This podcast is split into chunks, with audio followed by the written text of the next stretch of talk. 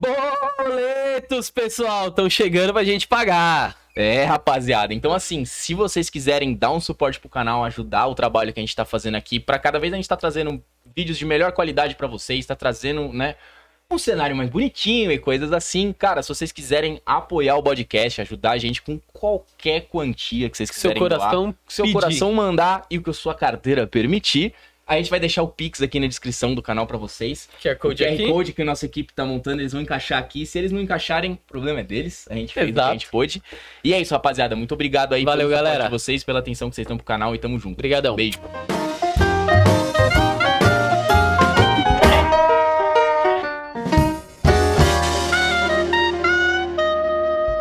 É bem-vindos, pessoal, a mais um episódio do nosso podcast, o podcast mais veterinaresco da internet. Hoje estou aqui com a minha companheira de bancada, senhorita Lígia. Olá, Tudo bem? tudo certo. Sábado à tarde, dia chuvoso em São Paulo. Mas estamos aí, né? Tá gostoso. Então tá bom. Quer falar dos nossos parceiros? É, queria falar, pessoal, para vocês seguirem nossos parceiros, a Atlética da VetUs, porque tem vários produtinhos legais. pra Vocês darem uma conferida lá. O CA da Vet também, que oferece cursos a preços bem legais. E a EJAV da, da VetUSP também, que faz consultorias. Então, se você precisar, também tem esse serviço lá. Então vamos lá, sem mais delongas, vamos apresentar nosso convidado de hoje. Professora Cristiane Pisuto, Olá, prazer receber hoje.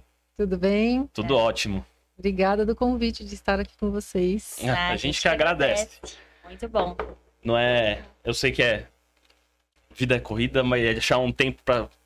É sempre difícil, né? Então a gente agradece realmente a sua disposição vir aqui com a gente hoje.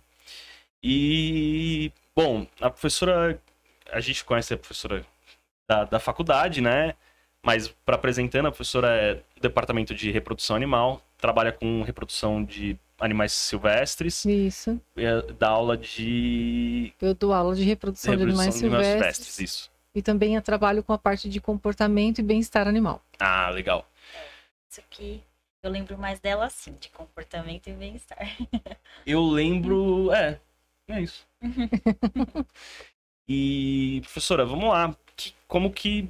Qual que é a sua história com a veterinária? Como é que você veio cair nesse mundo de. Doido, Aquela né? pergunta clássica, A né? pergunta O que clássica. te fez Que- que- como, que você, como que você veio.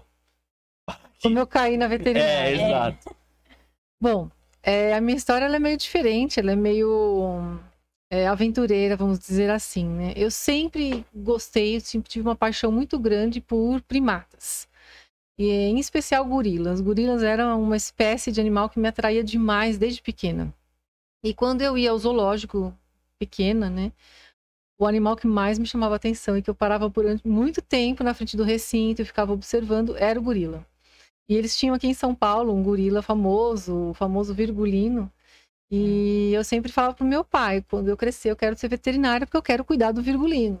Meu pai falava, nossa, mas você vai fazer veterinária só por causa do virgulino, né? Você vai ter que. Eu... Não, então você vai ter que trabalhar na África, porque aqui no Brasil nós não tínhamos gorilas, nós tínhamos só o virgulino em São Paulo e o Idi Amin em Belo Horizonte. Então eram dois gorilas no, no país todo, né? Mas eu falava, não, alguma coisa me chamava a atenção E ele naquele ficava animal. sozinho? Ele ficava sozinho. Ele teve durante um tempo uma companheira, mas não deu certo e depois ele continuou sozinho. Então, isso aí ao longo da minha infância, né? Eu tinha toda essa, essa vontade. E a, e a situação dele no zoológico, a condição, o ambiente que ele vivia, me incomodava, mexia muito comigo. Você achava que ele ficava muito preso? Muito triste. Eu, ninguém imagina. Naquela época, eu tô falando da década de 80, né? Então, era uma situação assim que o zoológico tinha todo aquele perfil é, rígido, aquelas estruturas de, de jaula mesmo, de concreto. Era naquele esquema, né? Você sempre foi E- aqui de São Paulo, sempre ficou aqui. Sou, sempre fui, nasci em São Paulo e sou de São Paulo. E aí, meu pai, quando eu tinha 12 anos, meu pai conseguiu uma entrevista para mim no, com o diretor do Zoológico de São Paulo. Ele falou: Olha, marquei uma hora para você lá. Eu vou lá pedir um estágio, né? Imagina, com 12 anos. E fui. A cara e com a coragem, cheguei lá na frente do diretor, era do professor Saliba na época. Ele foi professor da veterinária também, ele era patologista. Aí ele falou: olha, a gente não dá estágio para criança, né? Você vai ter que crescer um pouquinho. Ele foi super gentil comigo. Eu sabia que eu não ia conseguir um estágio, mas eu fui tentar. Eu falei, mas eu não posso nem assim conhecer a veterinária, eu queria conhecer a, a parte interna do zoológico, os bastidores. Não, não pode, criança não é permitido. Tá bom. Passou. Quando eu cheguei no, no ensino médio, eu voltei lá. É meu era colegial, né? Falei, olha, eu já cresci um pouquinho, posso fazer um estágio antes de entrar na faculdade? Não, a gente não dá estágio, né? Você, aí nessas o professor Saliba, ele estava hospitalizado, ele tinha teve um problema de saúde. Quem me atendeu foi um outro veterinário conhecido também da USP, o Dr. Faisal Simon, que já faleceu. Ele virou para mim, ele falou assim: "Olha, você quer estagiar aqui? Você tem que entrar na USP. Porque na época nós não tínhamos tantas faculdades, né? De particulares, eu que eu me lembro era só o NIP. Eu falei, tá bom, então eu vou entrar na USP. E eu fiz três anos de cursinho para entrar na USP. Eu entrei na USP, eu voltei lá. Eu falei, agora eu entrei na USP. Ele falou, não, mas agora estágio aqui é só no quarto ano. Jesus amado. Sim. Aí eu falei assim, mas como assim no quarto ano? Já é a terceira vez que eu tô vindo aqui, né? E agora eu vou ter que esperar até o quarto ano. Vai ter que esperar até o quarto ano. Eu falei, não, mas e o gorila lá? E eu querendo me aproximar do gorila. Nossa, É. Você persistiu com essa ideia desde criancinha. Era alguma coisa Uhum. muito forte que eu Uhum. tinha, né? E quando eu cheguei, fiz, entrei, comecei a faculdade, no, logo no primeiro ano eu peguei uma recuperação de anatomia. E fiquei nas férias fazendo a recuperação, tinha que fazer uns trabalhos. E uma professora que eu acho que vocês não tiveram aula com ela, a professora Nancy, ela soube da minha história e falou: O quê? Imagina, eu vou, eu vou te arrumar, você vai pro zoológico é já. Ela falou para mim. Passou a mão no telefone, ligou no zoológico, conversou diretamente com o professor Marcelo. Talvez vocês tenham tido aula com Sim. ele. Ele trabalhava no zoológico. Ele falou: manda ela aqui. Que eu vou conversar com ela, vou ver o que eu consigo ajudar. E eu fui, no dia seguinte eu já estava lá. E aí ele falou: olha, a gente realmente só tem estágio de a partir do quarto ano, mas Você estava em qual como. ano? Primeiro, Primeiro. primeiro. Mas como, né, foi a Nancy que te indicou, assim, de quartas-feiras vocês têm janelas, então eu vou deixar você vir aqui de, de quartas-feiras de maneira extraoficial. Falei, tô topando, imagina, né? e comecei aí de quartas-feiras. E da forma que foi, né, eu fui fazendo amizade, o Marcelo sempre foi uma pessoa encantadora, ele era um... ele me abraçou, assim, como Uhum. um pai, eu falo que ele foi, ele, eu- hoje eu digo que ele foi meu pai acadêmico, meu pai científico. E tudo ele queria me ensinar, e foi tendo uma empatia muito grande, né? Um relacionamento muito gostoso. Eu fui esticando para os finais de semana. E você Eu- conheceu o Ainda não. Ainda não conheci o Virgulino. E aí ele já sabia da minha história. Então fui sendo estagiária de quartas-feiras e de final de semana. Aí veio o segundo ano para Pirassununga. Falei, agora Pirassununga, né? Não teve dúvida. Eu saía daqui de São Paulo, ia pra, estava em Pirassununga, eu saía de lá na terça-feira, é, no final do- da tarde, pegava o ônibus para fazer o estágio na quarta, Ah, e na tem aula quinta de quarta. madrugada, de madrugada eu voltava para Pirassununga para pegar é aula ali às sete e oito horas da manhã. Fiz isso durante toda a minha, a minha estada lá em Pirassununga também. Quando a gente- eu estava quase no terceiro ano, aí sim, eles foram fazer uma contenção do, do Virgulino e eu pude acompanhar. Aí foi a primeira, a primeira vez que eu pude ver aquele, aquele gorila de perto, sentir o cheiro e falar, gente, que animal fascinante, né? Eu ainda vou fazer alguma coisa com esse gorila. E o meu sonho, lógico, era trabalhar no zoológico. Eu sempre tinha isso como, como uma meta mesmo. Mas como foi esse encontro? Você falou, nossa, valeu a pena esperar tanto tempo. Então, valeu a pena veio depois, porque até então tava toda aquela confusão dos veterinários. Era um animal muito valioso, muito especial, né? Um único exemplar. Imagina, ele representava 50% da amostra da América Latina toda, É. o medo de se fazer uma É. contenção daquele Uhum. animal. Enfim, então eu ficava muito à distância, mas já tava valendo pra Mas mim. só de chegar perto já. Nossa, já É, era um né? prêmio, né? Sim. E quando eu cheguei, aí eu fui cursando, então meu pai que fala pra mim, é, eu fiz do- duas faculdades na vida, eu fiz a USP e eu fiz o zoológico, porque eu fiquei os meus cinco anos é, de faculdade, eu fiquei indo ao zoológico e aproveitando e tendo toda essa vivência com eles lá. E depois eu comecei a esticar para as férias, e depois eu pedi um estágio no quarto ano mesmo para valer, mas eu já estava trocentas horas já estagiando lá, então já conhecia todo o esquema, todo mundo. E a minha turma foi a turma que inaugurou o estágio de graduação, o estágio curricular obrigatório. E nessas o Marcelo já era muito amigo. Ele falou: Olha, eu aconselho você fazer fora. E eu realmente fui fazer um mês no estágio no Centro de Primatologia em Davis, na Califórnia, e dois meses no, no zoológico de Nebraska, o Henry Dorley Zoo. Quando eu fui, é, eu tive a oportunidade de aprender e de ver o que, que era enriquecimento ambiental, o que, que era condicionamento. Tanto que nesse zoológico de Nebraska, eles faziam treinamento de gorilas, que foi assim um presente na minha vida, né? Eu conviver com isso. Treinamento de gorilas, pra, condicionamento para a colheita de sêmen, porque eles trabalhavam com reprodução. Ah, Então eu pude ver duas vezes por semana as colheitas de sêmen por condicionamento e eles tinham o primeiro gorila de fertilização in vitro do planeta, era naquele zoológico. ah, que legal.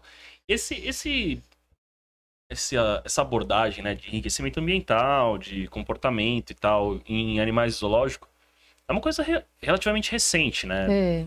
Vamos dizer assim, porque você Então. falou, duze- quando você ia no zoológico com seu pai lá nos, nos anos Não, 80, os zoológicos mudaram nunca, muito. nunca, nunca Não, não tinha não essa. existia nem esse assunto, né? É Não, uma coisa ninguém que... se falava em bem-estar, não existia a questão do bem-estar animal naquela época. Não, não falava essa palavra.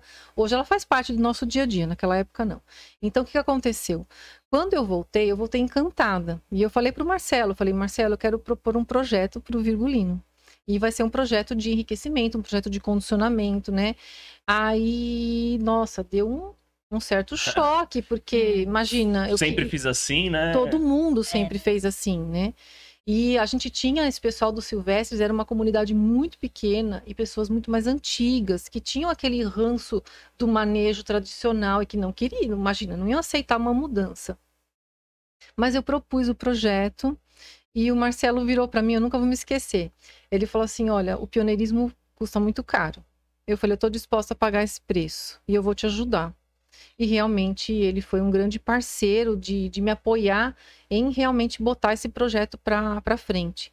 Foi quando eu realmente cheguei perto do Virgulino para valer. Nessas, a- o professor Saliba estava afastado novamente da direção e quem estava no lugar dele foi a professora Ivênia, acho que vocês já ouviram falar dela, Ivênia Santos Prada. Ela foi professora de anatomia eh, na faculdade também. E ela tem todo esse lado de bem-estar, né, animal. Ela acredita muito que os animais têm alma, enfim, ela é uma pessoa bastante sensível para isso. Ela pegou meu projeto e falou: tá aprovado. que bom. É, e aí o meu projeto O começou. timing foi... Foi ela. Foi Você ela. aprendeu lá em Davis, então, esse conceito do bem-estar. Sim, Acho porque que era uma coisa que você já tinha em mente, né? Mas... o que eu aprendi em Davis e nesse zoológico de, de Nebraska, é, eu falo, não, não tem preço. Só em Davis, para vocês terem uma ideia, eu recebia aproximadamente 40 casos por dia para eu atender. Então, assim, Nossa. caía na minha frente 40 fichas e eu tinha que eu resolver aquelas fichas. Então, muita coisa me dava muito desespero, porque eu não tinha aprendido na faculdade, né? Mas pega o animal, pega o número, vai atrás, cede o animal, põe na mesa, vê o que está precisando e resolve. Pode pedir a ajuda dos residentes, do, do chefe, mas tem que resolver. Nervosíssimo estágio curricular, né? Exatamente. Porque a gente, não- até hoje, Ah, não precisa de um ultrassom. A sala de ultrassom é ali, liga o Nossa. ultrassom, vai, mas a gente não aprendeu isso na faculdade. Alguém É. vai te ajudar, mas você tem que fazer. Então, realmente, eu, eu falo, a minha casuística foi de 1.100 animais Nossa. Nossa, em dois meses? em um mês. Nossa. Mas contando também que eles faziam as capturas, por exemplo, de primatas, eles têm primatas que vivem em grupos, é, é tudo para pesquisa, ela não é aberta para visitação. Então, grupos de 150, 200 animais e pelo menos eu peguei três capturas dessas do grupo inteiro. Então, por exemplo, na primeira captura eu ficava só na parte de palpação hepática. Então, vai lá e imagina 150, 150. macacos passando pela sua mão e você vem descobrindo que é padrão de normalidade, né? E o que não é hospital, que não é hospital. Então, ali depois a gente vai atender todos aqueles que foram para o hospital. Então, era uma mesa enorme, vários profissionais e todo mundo, cada um analisando, fazendo a checagem de alguma, alguma coisa. Um- foi assim, um aprendizado incrível mesmo. É, imagina. E lá, lógico, os protocolos de bem-estar já são muito antigos, né? É, é- é- é regra, é, é lei, não, não tem como. É, o mínimo que a gente pode oferecer para os animais é isso. Então, eu trouxe esse conceito, fiz essa proposta. E logo aí começou a minha aproximação com o Virgulino, né? Aí foi o grande presente mesmo que eu falo. Eu, eu sou uma pessoa realizada pelo que eu fiz com ele. Eu fiquei oito anos com ele, Ai, que legal. aproximadamente oito anos. Desculpa Eu demorei seis mas meses para me aproximar dele. Quantos anos vive? Um gorila, eles vivem em cativeiro, né? É, que a gente agora não nem evita até falar cativeiro. Tô falando só para vocês entenderem. A gente tenta hoje usar o termo mantido sob cuidados humanos, igual fala com os pets, né? A gente É. também tenta usar para os silvestres. É, eles vivem aproximadamente 50, 60 anos. Nossa, eu achava que era tipo uns 20. Não, não. Porque eles não, não, não correm risco de serem predados, então a, a longevidade deles é grande. E aí eu me aproximei dele, foram seis meses mais ou menos para me aproximar, porque nunca ninguém tinha feito um trabalho assim tão próximo, tentar condicionar, de tentar realmente é, ofertar comandos para ele. Eu queria agora que ele me atendesse, É. né? E aí um dia eu cheguei, eu percebi que não eu mais observava ele de longe, ele que estava me observando. Aí eu me aproximei, peguei pelo estômago, né? Eu começava a oferecer uma bananinha desidratada para ele ir embora. No outro dia uma bananinha ficava um pouquinho mais. E aí foi o dia que eu sentei e comecei. No começo não olhava nos olhos, porque a gente tem isso, né? O gorila é um animal que a gente não pode olhar nos olhos, porque chama, é como se estivesse chamando para o desafio. Um animal bem, e ele era um macho costa prateada, Enorme. supostamente enorme, 1,80m, 200 quilos. Muito Não é um macaquinho, é um. É, então. É um. Literalmente é um gorila. Fascinante, viu, gente? É um animal especial demais. E, professora, é, eu pergunto, eu, logo no começo, se ele ficava sozinho. Na minha cabeça, os gorilas, os gorilas ficavam Em grupo. em grupo, né? Sim, sim. Esse é um dos grandes problemas também, né? Porque é, essa falta de socialização, e ele precisa ter uma carência, uma necessidade da espécie, acaba sendo um dos motivos de estresse, de depressão, e que realmente leva um animal a um quadro como ele estava. De Ele se tinha autoagredir. sinais de estresse? Sim, de se autoagredir, então tinham falhas no pelo. É, o recinto dele era um recinto que, apesar de ser relativamente grande, ele era completamente sem nenhuma estrutura física, então o animal ficava totalmente exposto à visitação. E aí tudo isso foi mudando, né? Quando o meu trabalho foi acontecendo, eu fui primeiro fazendo esse treinamento com ele e realmente era diário. Aí eu levava frutas, ficava ali mais ou menos 30 minutos e comecei a ensinar os comandos para ele. É, ao longo do primeiro ano, teve um professor da psicologia, não sei se vocês já ouviram falar, professor César Ades. César Ades era um etólogo e um psicólogo maravilhoso, e um dia ele chegou para mim e ele falou assim: me conta do Virgulino, né? E eu fui contar do Virgulino, eu falei: olha, como é que tá indo o trabalho? Aí eu falei, falei, olha, professor, eu acho que tá indo tão bem, porque ele já tinha, o Virgulino já tinha passado uma troca de pelo, assim, total. Só do trabalho a gente já tava vendo que vinha uma pelagem nova, muito mais brilhante. Ele falou, você acha? Achar não é científico. Você tem que provar o que você tá falando. Cadê o paper? Exatamente. E aí que eu vi que eu precisava transformar tudo aquilo que eu fazia em algo palpável que a sociedade, a academia acreditasse, né? Que realmente tinha um fundo científico e uma comprovação de fato que era importante. Tentei colocar isso para o meu mestrado, mas o Marcelo ainda trabalhava no zoológico e eu não tinha como, não tinha ninguém na faculdade, nem a professora Nancy, que já era minha orientadora de iniciação científica, que pudesse absorver essa linha de pesquisa. Então, a nossa faculdade sempre foi, teve aqueles modelos tradicionais, né? E nada se encaixava com isso, que era totalmente novo. Então, eu fui fazer meu mestrado com anatomia, tocando o trabalho que eu fazia com ele em paralelo e coletando material. Que eu falei, eu vou come- começar a observar, comecei a estudar comportamento por conta. E eu tô curiosa, o que, que você fez assim?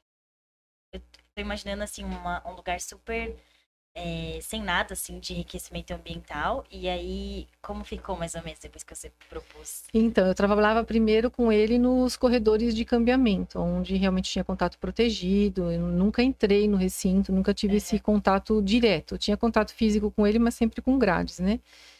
E fazendo o mestrado, não deu certo. Nessas, o Marcelo foi contratado, veio o concurso, ele foi para a USP. Quando ele foi para a USP, ele falou: Olha, agora o seu doutorado pode acontecer Pode aqui acontecer. porque vai envolver dosagens hormonais e quando vai envolver dosagens a gente pode vincular com a reprodução. Mas aí tinha que passar pela outra barreira de entrar dentro da reprodução, porque nosso departamento sempre foi um departamento de muita produção, né? Biotecnologia É. voltada para a produção animal. Como é que havia um trabalho de silvestres que ia envolver ambiente, estresse, né? Não tinha muita lógica. Mas o professor Renato, que foi o fundador do VRA, ele eh, falou assim: não, vamos abrir essas portas, assim, vamos ver o que, que vai dar e traz esse projeto para cá.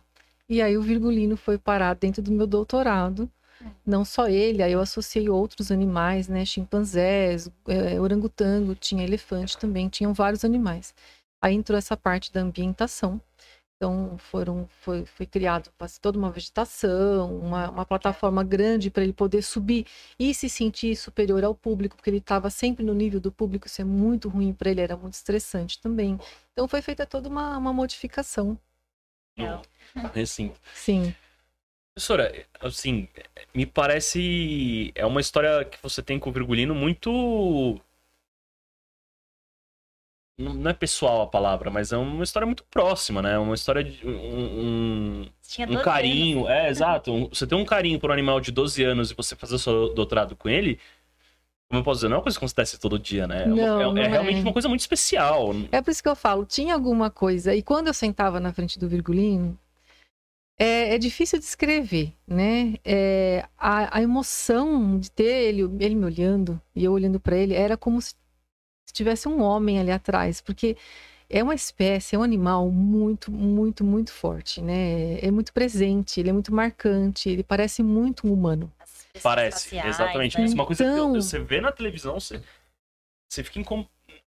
Causa um incômodo. Pra mim, causa um É incômodo. muito. Porque você fala. Mexe com a gente. É, é exato. parecido, Que nem né? chipan- Mesmo chimpanzé, né? Que é até um pouco menor, então na minha cabeça até parece mais com um humano. Mas você olha pro animal e você fala, meu, isso aqui pra gente é nada, né? E a gente começou a, a se comunicar por vocalização. Então ele vocalizava, eu sabia o que ele estava querendo, sabia, sabe, é, se ele queria. inter- Tinha, tinham dias, por exemplo, que eu ia preparada para fazer o condicionamento. O condicionamento tem toda uma sequência, né? Tem um tempo para começar, uma hora para acabar, tem, tem um clicker, uma recompensa primária, secundária, tem toda uma regra. E eu percebia que ele não queria ser condicionado naquele dia, ele só queria interagir de uma outra forma, sem esse compromisso. Então ele sentava de uma forma diferente, ele jogava o corpo para trás, abria as pernas, e aí eu sabia que nesse dia eu- ele não queria ser condicionado, então eu levava revista, Ele não queria trabalhar, só queria conversar. é, ele levava revista, eu levava. Revista? é, então ele escolhia muitas vezes as figuras, ele apontava para mim as figuras que ele gostava. Começou a ter um, é, uma relação é muito especial, muito especial mesmo. E eu me inspirava muito na Coco, a, a, a gorila, né, tão famosa Sim. aí da Fundação dos Gorilas. E aí que eu comecei a, eu lia muitas coisas dela e eu via realmente que o virgulino não era diferente, né? Ele era um animal bastante lesado do ponto de vista de estresse, de tudo que ele passou ao longo da vida dele, mas era reversível aquele quadro. E foi reversível. E eu fico feliz que eu, enquanto ele estava vivo, eu consegui proporcionar alguns anos de qualidade para ele. De onde ele veio? E ele foi capturado filhote em vida livre e depois ele foi para o zoológico de Lisboa, onde ele ficou seis anos e de Lisboa ele veio para São Paulo.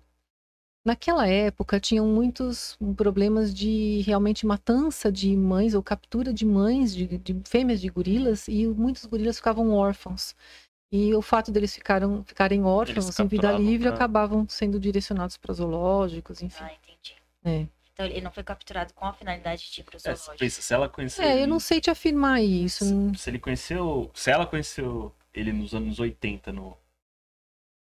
no Ele tinha a minha tinha- idade. É, ele Olha já só tinha, que então, loucura. 12 anos, ele é dos anos 70, entendeu? Ele tinha a minha idade. Ai, que- Que loucura. Quando eu vi a ficha de nascimento dele, eu falei assim, né? era no mesmo ano. Mesmo ano. Caramba. Quando que ele morreu? Ele morreu em 2005. Se você deve ter sentido bastante, né? Eu senti muito. Eu falo que eu, como se eu tivesse perdido um filho. Eu fiquei de luto, eu vou falar, viu? Porque realmente foi uma, uma perda. Porque a história que eu vivi com ele foi muito forte, né? Uhum. É, era uma interação muito boa, era, uma, era algo assim. Eu não sei explicar. É, eu que eu falo, eu, eu fico muito realizada de ter feito isso como, como pessoa e como profissional. Como veterinária, eu sou muito bem por ter feito isso. Por ele, sabe? E o meu pai ainda fala para mim, Virgulino colocou ovo de pé. E de fato ele colocou ovo de pé na minha vida, porque foi ele que me direcionou para essa área. Sim. Então foi isso que me fez enxergar o quanto eu precisava usar o Virgulino como exemplo de que a gente precisava mudar os manejos, a gente precisava mudar a cabeça das pessoas, de que os ambientes precisavam ser muito melhores e que o bem-estar dos aí aí sim, lá para mais ou menos 2002, 2003 começou a surgir essas questões de bem-estar, ter alguns eventos aí mais voltados para animais de produção, pets, falando um pouquinho de bem-estar. E eu comecei a participar de alguns eventos, né, que eu precisava me situar do que estava acontecendo.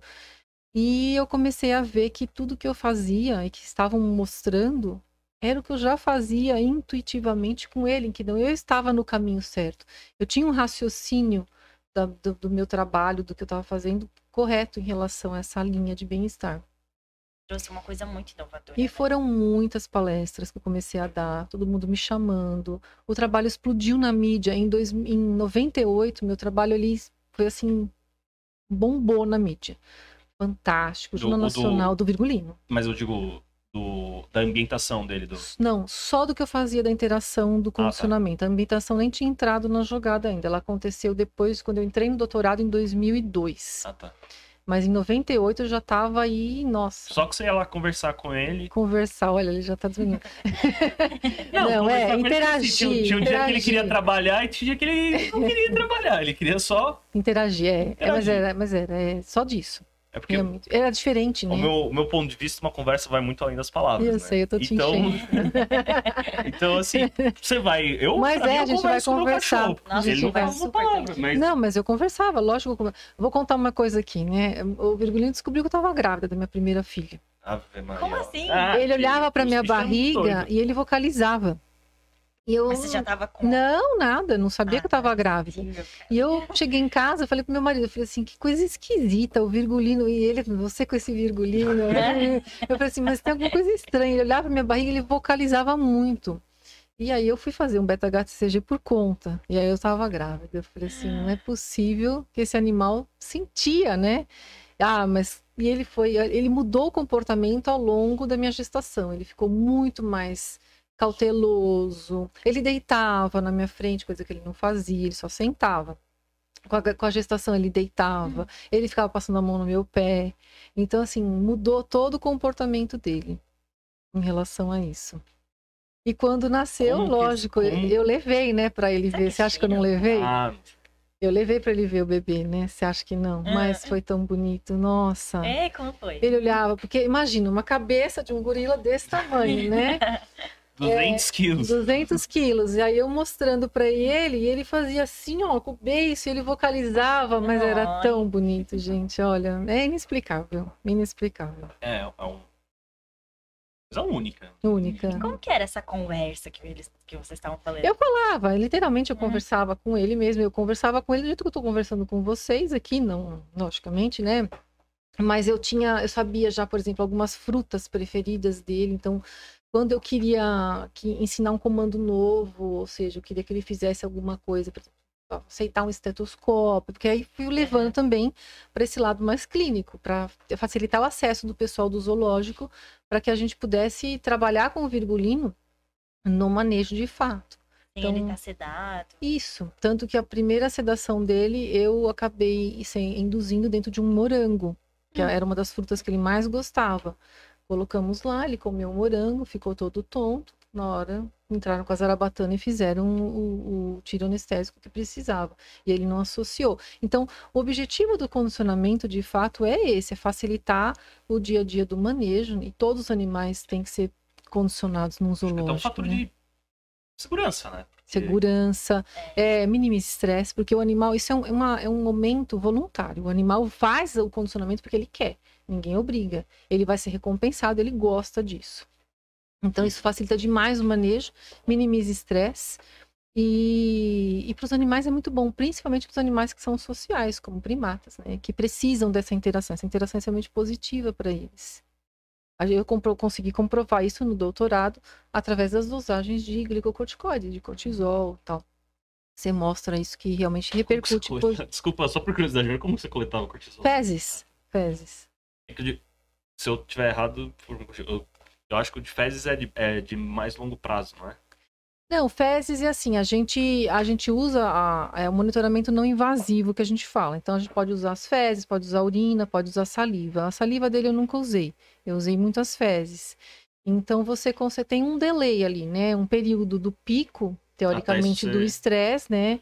Até ela ser eliminada nas fezes, que para primatas é geralmente 24 horas. Hum, Então eu trabalhava sempre com essa, com essa margem aí, se eu quisesse analisar alguma coisa. no, no mestrado eu cheguei a ajudar é, os colegas, que, Uhum. as meninas que estavam no doutorado, né? E elas trabalhavam muito com cortisol, que era de estresse, é, de De vaca, sei. De vaca, no, no caso, né? Mas era separação. é, Nossa, me fugiu o nome agora. Isso. E. De, a grosso modo, a gente fazia. E a gente fazia muito de saliva, né? Porque no ruminante não dava muito certo fazer de fezes. E a gente sempre ia coletar lá saliva, então eu ajudei bastante a coletar saliva, de fazer um chiclete pra vaca, deixava ela mastigar. legal. Olha, o que eu já fiz de dosagem em fezes, eu falo que eu sou cocologista. Porque, gente, só no meu pós-doc foram 15 mil amostras. Ave Então, Maria. E agora, e agora na, na sua carreira. Bom, agora você é professora, tem uma carreira. é, acredito, seus orientados e, e por aí vai. Mas a tua, tua pesquisa você segue nessa linha, então, de dosagens hormonais para o. é, eu, eu segui nessa não? parte do. Foram muitos cursos, então, deixa eu só ah, chegar nisso, Tá, né? tá, foi, bem. foi assim: foram muitas aulas, palestras e todo mundo queria saber como que era. Enfrentei muita. E nessa época você tava só nos primatas, por enquanto, Só, né? Porque só. Eu, eu já sei que Eu já você... estava me esticando um pouquinho para alguns animais, Aham. mas ainda tinha umas, muita resistência de de que que você está fazendo, por que está modificando. Porque o meu doutorado, ele envolveu ali mudança total do, do recinto, tanto de orangotango quanto de chimpanzé e, e gorila, realmente mudei radicalmente. Ainda bem. É. E aí a coisa começou a crescer de um jeito, só que muita, muito zoológico ainda teve resistência, né? Mas chegou uma hora que não dá mais para segurar. A gente começa a mostrar os resultados, as coisas começam a saltar aos olhos e a pressão começa a ser grande em cima das instituições e felizmente hoje se fala em enriquecimento assim em to- todo lugar.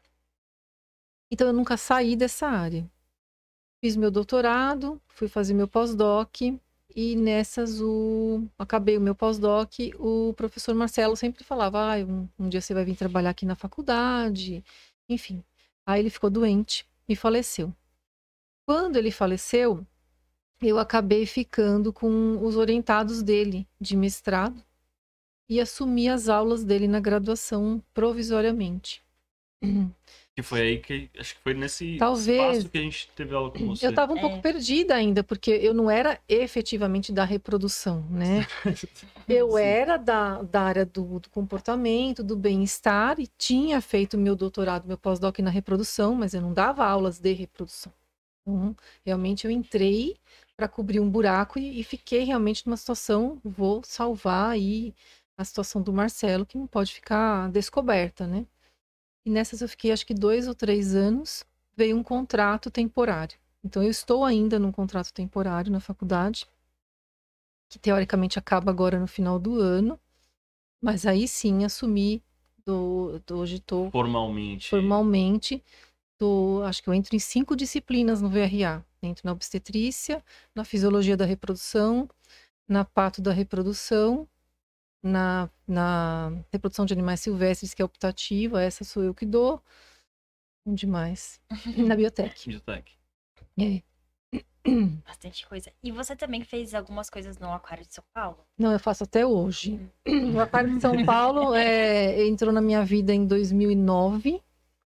É, começamos lá a fazer algumas coisas com mamíferos e tal, e de repente a Laura, que não tá mais lá, era uma bióloga, ela falou assim para mim: Eu quero que você condicione os nossos morcegos, as raposas voadoras, aqueles morcegos enormes que têm dois metros de envergadura.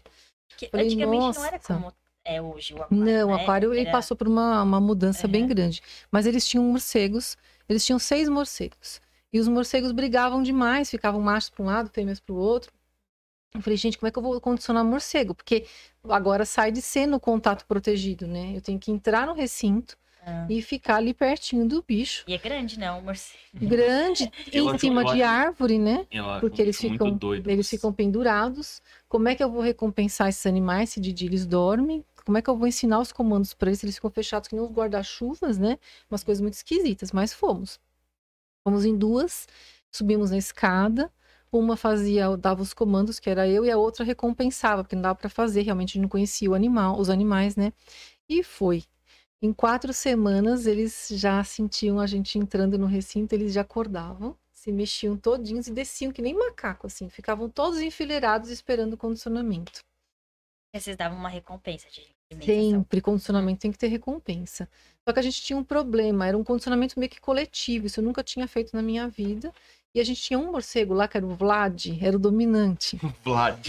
O Vlad, Mano, pera- eu quero ter um morcego agora só pra chamar ele de Vlad. de Vlad.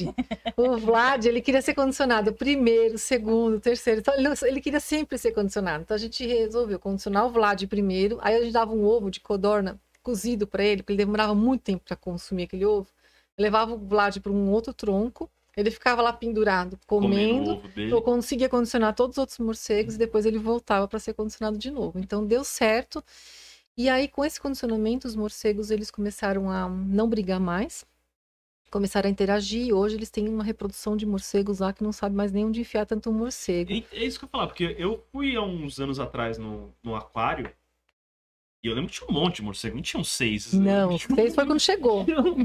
Tinha É, Eu aí- tinha morcego Eu já tinha passado Sim, eu lembro porque eu, eu, tipo, eu me impressionou porque ele ficava abrindo assim, porque ele realmente ele vai se espreguiçar, né? Ele abre aquele. Aquela Não, e o que a gente fez com os morcegos foi demais. A gente ensinou eles a abrirem, fechar a asa, porque, né? Eles têm um problema, uma tendência a atrofiar as asas porque não voam. Fica lá tem só. uma tendência a ser obesos. Então a gente fazia todo um exercício com eles, eles aprenderam direitinho. Dava o comando, abria asa, fechava a asa. Fazer- Dessensibilizamos para receber estetoscópio, para fazer morfometria deles. Então, assim, foi muito bacana. Muito bacana. Que doido, que doido. Eu perguntei que do aquário porque faz tempo, né, que a gente teve aquela aula com você na graduação, mas eu sempre lembro você fez com o animal marinho algumas coisas de bem-estar e enriquecimento, e eu falei, como é possível, sabe? Eu nem imaginava que eles podiam interagir daquela maneira.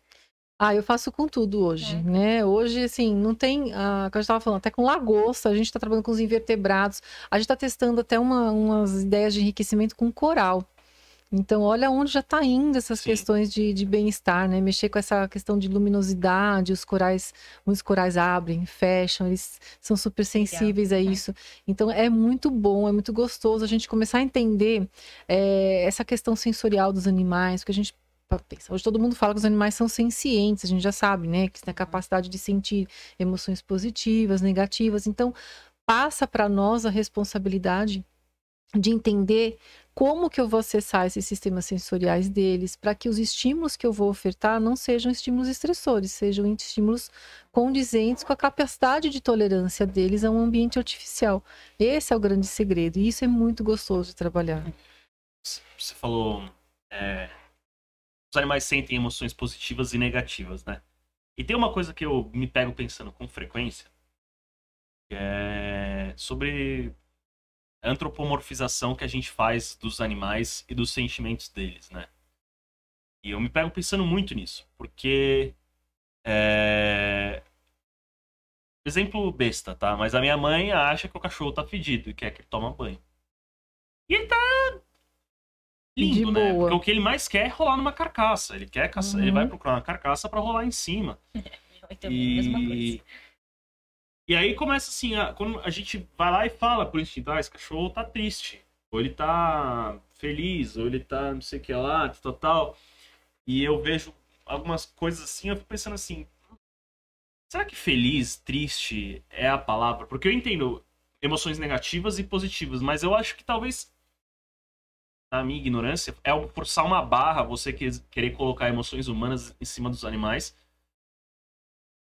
Porque pode ser positivo e negativo, entendo, mas é uma coisa muito assim, por exemplo, você definir saudade. É difícil. Né? Você definir. diferenciar raiva de. de nervoso. E a Por isso que a vai. gente usa o comportamento como um parâmetro de avaliação. Então, assim, usar essas palavras realmente são muito perigosas. Feliz, animal, meu animal está muito feliz. Ele está expressando um comportamento Positivo. positivo, que lembra a felicidade, alegria tal. Mas as pessoas, para pets, acabam utilizando, né? E antropomorfizar hoje, eu acho que é um grande problema. A sociedade, é, isso eu sempre falo nas minhas palestras, que as pessoas abordam essas questões de bem-estar. A sociedade perdeu a mão, principalmente a sociedade dos pets, que lida com pets, perdeu a mão para o bem-estar ultrapassaram o que é que o animal precisa, né? O que, que é bom para aquele animal, do que porque eles olham, as pessoas olham os animais sob a ótica humana. Então, ela acha que o que é bom para ela é bom para o pet, é bom para o cachorro. E isso é muito ruim. Ela não enxerga mais o cachorro como um cachorro. Ela não respeita mais as características É isso- do cachorro. É exatamente isso que, que me E isso é um muito ruim. Porque, porque você está descaracterizando aquele animal, você está descaracterizando as necessidades dele, sabe? ele está fazendo ele perder isso, e isso não é bom, né? Por exemplo, a pessoa leva o cachorro para passear no carrinho de bebê. O cachorro É que quer que passear. É... Você falou de felicidade. De que, que vale para o cachorro é passear num carrinho de bebê, né? Não vale de nada, porque ele, ele tá sendo impedido de socializar, Interagir. de fare- farejar. Ele tem o, o coxim dele tem que estar em contato ali com o chão, é um órgão sensorial dele, ele se comunica por ali. Ah, mas vai estar quente. Então passeia num horário mais tranquilo, numa hora mais E amena. assim, é muito comum você escuta assim, ah, hoje pet virou que nem filho. É, então. E você É, vê isso- as isso é pessoas. perigoso, né? é- é- eu acho muito perigoso, é uma coisa que é, é dura pra você falar pra uma pessoa que tem um relacionamento próximo assim. Então, tipo, meu, esse cachorro não é seu filho. Não, Ele eu é chamo um- meus A gente filhos chama. Sim, mas é não. que Mas você é- está falando acho- sabendo. Mas acho que você tá querendo dizer, assim, eu entendo que a sua felicidade não é a mesma que a dele. Então, a sua necessidade pra ser, ter uma emoção positiva não é a mesma que a dele. E às vezes as pessoas querem colocar isso, né? Eu vejo.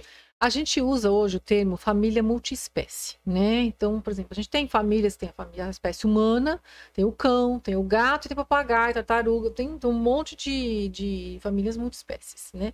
Porém, a gente sabe que eles são membros da família, N- Não humanos. não humanos. É isso que as é pessoas têm isso que que- que entender. eu acho Ele que não é essa, um assim, filho, Cachorro Ele é um membro cachorro. da família. Exato. mas ele é um membro canino. Ele é um membro felino. Que tem né? outras necessidades. que tem né? outras necessidades. Então não adianta a pessoa, ai, vai lá e põe tiara no cachorro com um unicórnio porque tá na moda igual o bebezinho. Não, não, gente. Igual não a dá. gente recebe um monte, mudando um pouquinho, né? Mas a gente recebe um monte de meme, figurinha de é, primatas, é, gorilinha, não sei o quê, com um monte de coisa é, humanizando eles, roupinha, como se fosse um Fralda. bebezinho, Não. sabe? É, eu, eu, eu não aceito isso. Eu, eu, como veterinária, como profissional, eu acho que isso realmente é o caminho completamente errado do manejo. A gente não tem que preconizar. E cabe a nós, profissionais veterinários, reverter esse processo. É a nossa responsabilidade de orientação com os tutores, com as pessoas que são responsáveis por esses animais. A gente tem que apontar que está errado e mostrar o porquê que está errado e qual o prejuízo que isso traz para o animal. Né? Eu acho que isso é realmente o nosso papel. Hoje, eu vi outro dia pra vender, eu vi na rua e eu não entendi, entendeu? E aí depois outro dia eu vi na, numa loja de pet shop, né? Enfim. Aquelas calcinhas pra. calcinha Absorvente, para absorvente pra cadela no cio. É. Assim, gente. E sapato. É só você andar na Avenida Sumaré de manhã, você vê vários cachorros passeando de sapato. Né? Isso é descabido. As pessoas não podem fazer isso com os animais. Mas Mas eu acho que é nosso falta de também, informação. É, falar, porque exatamente. não é- acho tem que- ninguém pra culpar além de nós. É, acho que é, é, não é, muitas vezes não é por. Ele, as pessoas não têm essa noção, né? De que ela tá fazendo uma coisa ruim. Na cabeça dela ela tá fazendo uma coisa boa pra aquele É que a gente acaba entrando num, num conflito, né? O mercado pet hoje é um dos mercados que mais cresce, né? De grande potencial. E que esses produtos engrossam muito esse mercado. Sim. Então a gente tem esse, esse problema. Vai Cabe ser essa- você que vai chegar lá e vai falar, tipo, então, Exatamente. O chato, né? Mas a gente tem que falar, porque é nosso dever como profissional orientar pela boa prática. E a boa prática não é. Claro que você vai vestir uma botinha, um sapato, se o animal tiver com a pata machucada, ele precisa passear. Ponto. É isso. Mas Não aí fazer comum, disso uma né? rotina, ah, ele só sai de sapatinho, aí não dá, né? Aí não tem condição. É mesmo. Eu também ia fazer uma outra pergunta mais. opiniões diferentes, né? E eu vejo que muitas pessoas ainda, dentro e fora da VET, normalmente mais de fora, né? Ficam com essa coisa de, ah, zoológico é bom, zoológico é ruim. E aí eu queria perguntar, assim, como você enxerga isso? Porque eu acho que muitas pessoas têm essa imagem de zoológico ainda com essa imagem que... É, isso que você contou dos anos 80, né? Era um lugar... Perdura a imagem, né? É... E é uma coisa completamente diferente. E hoje. também tem... E a gente passando pela faculdade, entende o papel da conservação, tudo...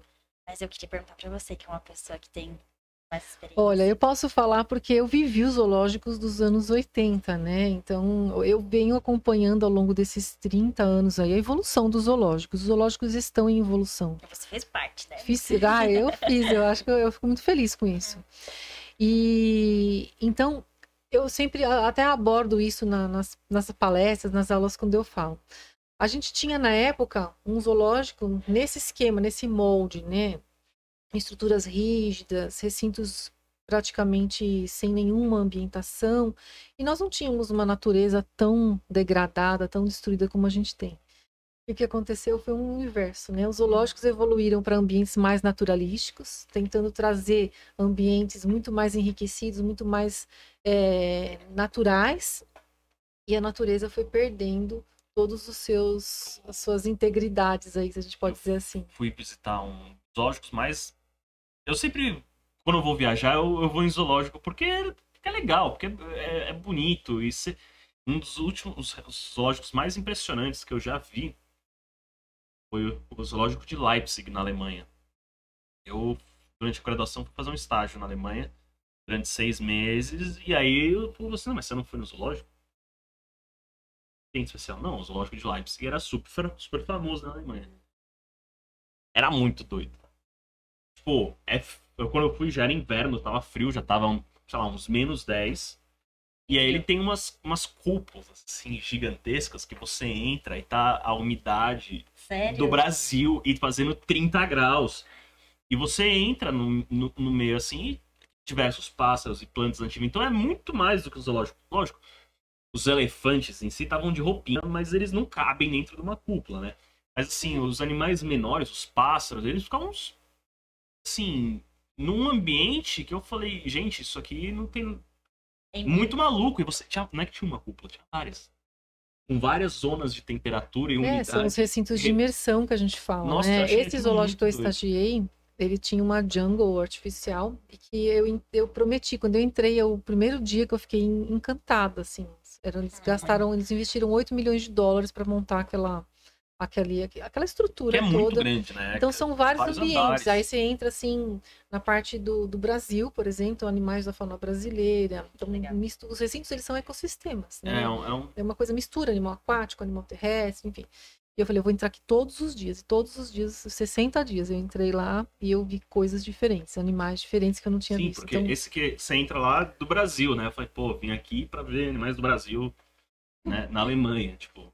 Não, mas é muito legal que eles imitam Mas era muito né? doido, porque você via, tinha arara, tinha tinha papagaio, tinha então, jacaré. Os zoológicos, os zoológicos americanos, os zoológicos europeus, eles estão muito mais avançados do que a gente, né? Não dá para negar isso.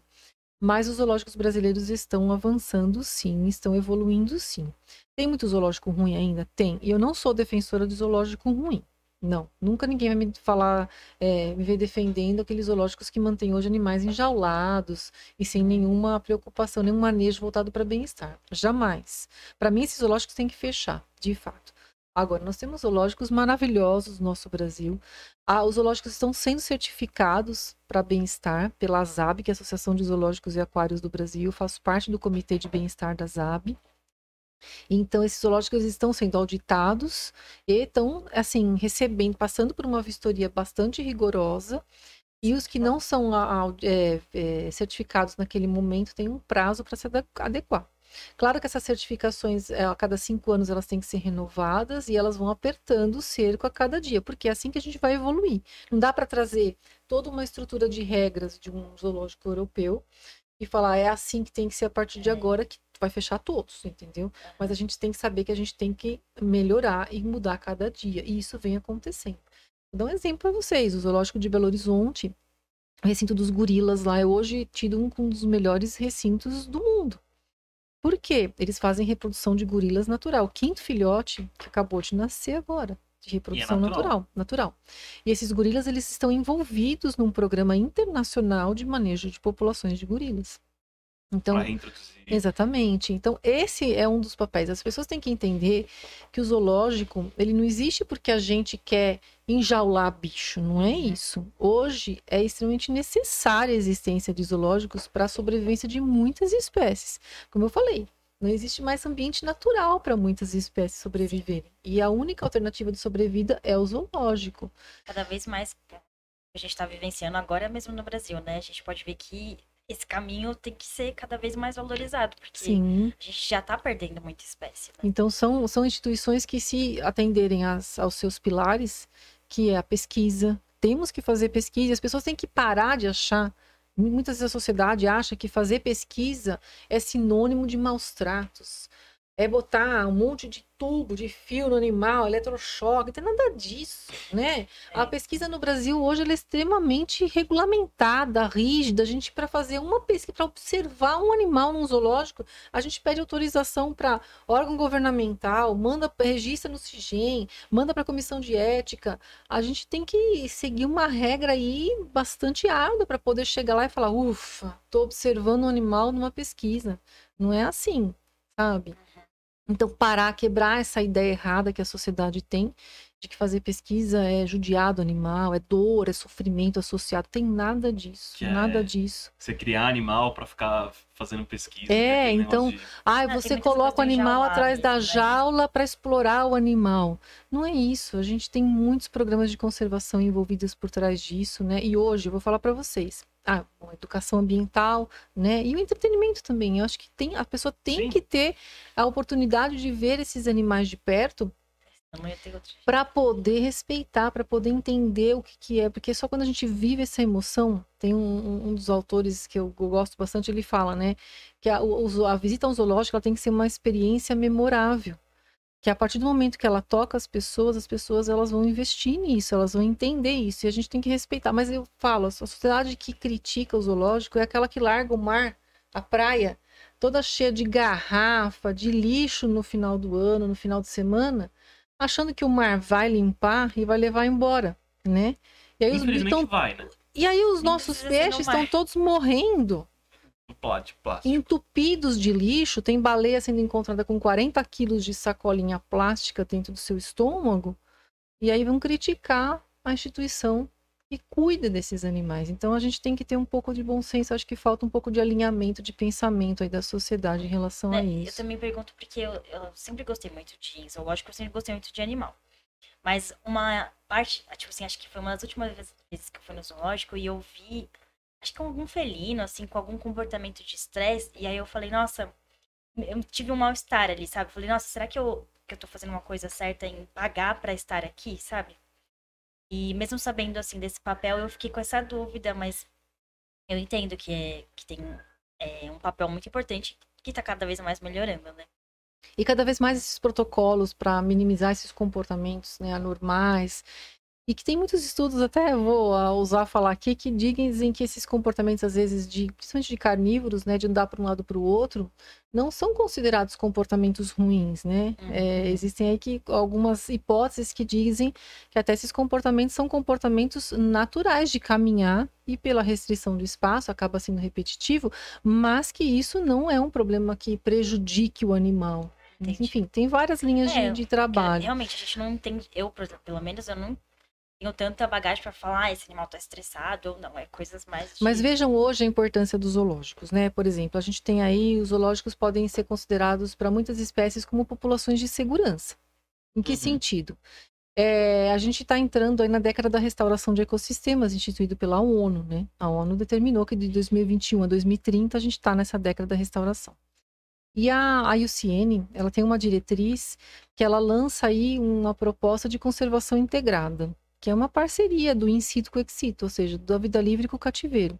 E usando essas populações de cativeiro, que são populações de segurança, a gente tem que aumentar a variabilidade genética de algumas espécies através das biotécnicas reprodutivas. Olha que legal. Alguém falou alguma, alguma coisa em relação a isso? Era, acho que eu não lembro, que era um problema de pool genético. de um- população de leopardo, de algum lugar na África. De guepardo. Guepardo, né? É. Tava, que era um negócio que tinha ficado muito concentrado e eles conseguiram fazer, introduzindo essas coisas, melhorar esse. Isso vem acontecendo com as nossas onças também, né? As nossas onças, elas têm. O que está acontecendo com elas? As populações elas estão ficando cada vez menores e Isoladas. mais isoladas.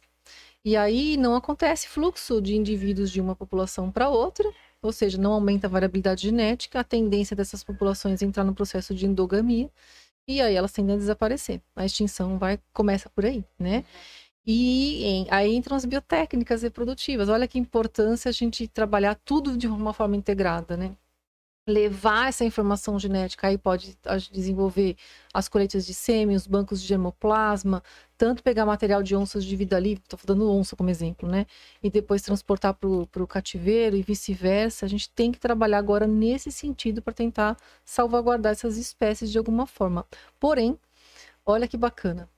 É, todos os protocolos internacionais preconizam que a gente tem que fazer manejo de qualidade, zelar pelo bem-estar. Então a gente segue aí protocolos internacionais de bem-estar, porque as espécies elas têm que ser viáveis do ponto de vista espécie, indivíduo, se para poder reproduzir, para a gente poder levar essa informação genética adiante. E ser viável é uma espécie que tem que estar mantida sob boas qualidades de bem-estar. Então é tudo junto e tudo misturado, né? O bem-estar, a reprodução, a conservação. Por isso que o profissional ele não, não pode mais é, pensar em não falar de bem-estar. O papel do zoológico mudou, então. Mudou. Mudou um, um pouco, não. Mudou muito. Muito. Mudou muito. É, parou de ser só um lugar. Lógico, existe o entretenimento, existe, mas assim, é muito mais um lugar de observação. Conservação, tanto que está tramitando no Senado agora é, um projeto de lei que quer realmente transformar zoológicos como centros de conservação. Uhum. E a hora que isso for aprovado, tá para ser aprovado. Isso já vem com uma outra força, né?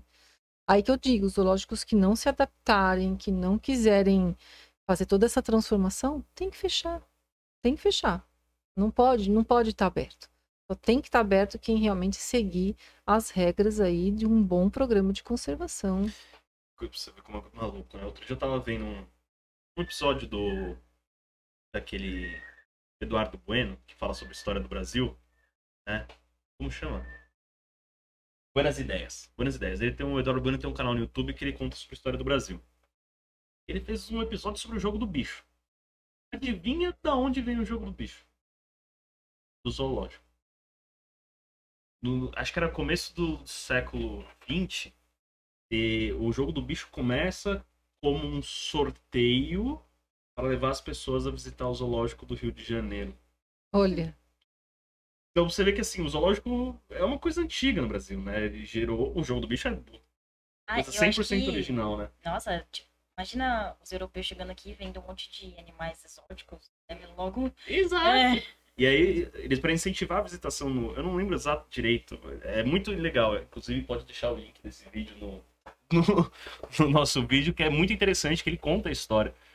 E para incentivar, então eles faziam um sorteio e quem que era sorteado? Eram os bichos. E essa, bom, enfim, essa é a origem do jogo do bicho. Acho muito interessante. Ah, mas eu acho que os zoológicos, é, é, eu falo, né? A gente tem um pouco de culpa aí de não saber conversar com a sociedade sobre a importância dessas instituições. A gente tem que mostrar o trabalho que é feito, né? Numa linguagem que a sociedade também consiga compreender. Então, se não, eles não sabem, apedrejam, lógico, porque acha que o animal. Aí vai na onda do grande número de ativistas que tem, que é contra o zoológico, que acha que tem que liberdar, é, botar todos os animais em liberdade. E, aí não dá. Aí realmente está sempre naquele dilema. O zoológico tem que existir, o zoológico não tem que existir. Sim, o zoológico tem que existir. A gente sabe mais do que eh, nunca precisa existir hoje em dia, né? É um. Mas precisamos mostrar o que é feito. Eu acho que isso eu sempre falo. Por exemplo, os zoológicos ajudam, é, aquários ajudam é, muitos projetos in situ, né, de vida livre. Agora o Aquário de São Paulo fez uma parceria com o peixe é, o mero, né, Ah, para reprodução do gente. É maravilhoso isso, um peixe ameaçado de extinção. Então Que é essa enorme. parceria é realmente muito importante. é eu acho que ainda também tem aquela ideia de aque- daqueles zoológicos que falam que, falam que cede os animais pra, pra pessoa ir lá e passar Existe, né? Que existe. hein? É, e aí fica acho que algumas pessoas ainda têm essa ideia de que é tudo a mesma coisa, sabe? É. Mas não é, É, né? então tem, a gente tem que. tem- a gente tem esse papel de falar que cada lugar é de uma, uma maneira e não é porque esse lugar X fez dessa maneira ruim que todos vão ser assim também. Sim. É, não dá pra colocar todo mundo, passar régua e, e É. nivelar todo mundo igual, porque não é. Né? Não é. Fazendo um paralelo, mais ou menos o que a gente tava falando sobre coisas que são. É, como eu falo assim, eu acredito que isso faz parte do papel do médico veterinário, é fazer esse tipo de informação, por isso que eu acho que é tão importante debater esse assunto, porque pra mim é extremamente esclarecedor. Eu estou aprendendo muita coisa sobre zoológicos, porque realmente não é uma coisa que eu. Como vou dizer assim. Nunca, nunca estudei a fundo, né? Nunca. Uhum. Na faculdade a gente também não tem tanta coisa de é, conservação. Não, assim, não tem, mas assim, é o que ela falou, por exemplo, ela sempre foi um assunto de interesse dela e ela conseguiu seguir Não, né, então. nessa área, né? Mas assim, eu, Mas eu sempre, não- sempre foi uma- um assunto muito alheio pra mim, tipo, ah, tá, zoológico, que lá existe. Mas assim, nunca me envolvi. E assim, pra mim fica claro que é cada vez, um, cada vez um assunto muito mais técnico do que. Ah, eu acho que é bom, eu acho que é ruim.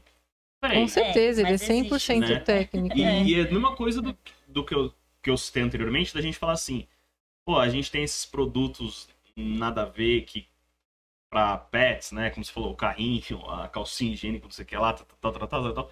Quem que é o papel, no meu ver, o médico veterinário é, tem que se sentar, lógico, de ter uma posição, um conflito de interesses nesse, nesse, nesse aspecto, né? Mas se interessar não, saber lidar com esse conflito de interesses e, e atuar nisso, entendeu? Então, Orientar tecnicamente, Exatamente. né? Orientar o papel educativo é tecnicamente. forte educa... Exato, isso que eu quis dizer. Muito obrigado. É. E também tem uma outra. A gente tava falando de leis, né? Eu tava lembrando que. Eu não sei como é que tá. Que vai estar agora. Mas que tinha uma lei querendo afrouxar, assim, um pouco a posse de animais é, silvestres como pets. E isso gerou uma grande polêmica também. Porque. Ah, enfim, né? Porque não. A gente não sabe até onde isso é bom, porque pode incentivar o, o tráfico. E mas é uma coisa que, assim, você, eu começo a ver, pelo menos na internet, todo mundo acha legal ter um animal exótico por, é, silvestre, né, por perto, assim. E eu acho que é meio perigoso nessa linha. Por causa disso que a gente tá falando, pra- pela falta de informação. Até teve aquele caso do, de algum estudante, não sei que. Ah, o cara da Naja? É, então. Que, o- que a Naja mordeu ele, quase É. morreu, que não tinha. Então, aí. Antídoto essas no Brasil. coisas, né? Acho É que, que o tem gente que passa do educação- limite também, né? É, enfim, essa questão dos- de ter animais silvestres é, em casa, como pets, isso dá uma. É, é é bastante polêmico.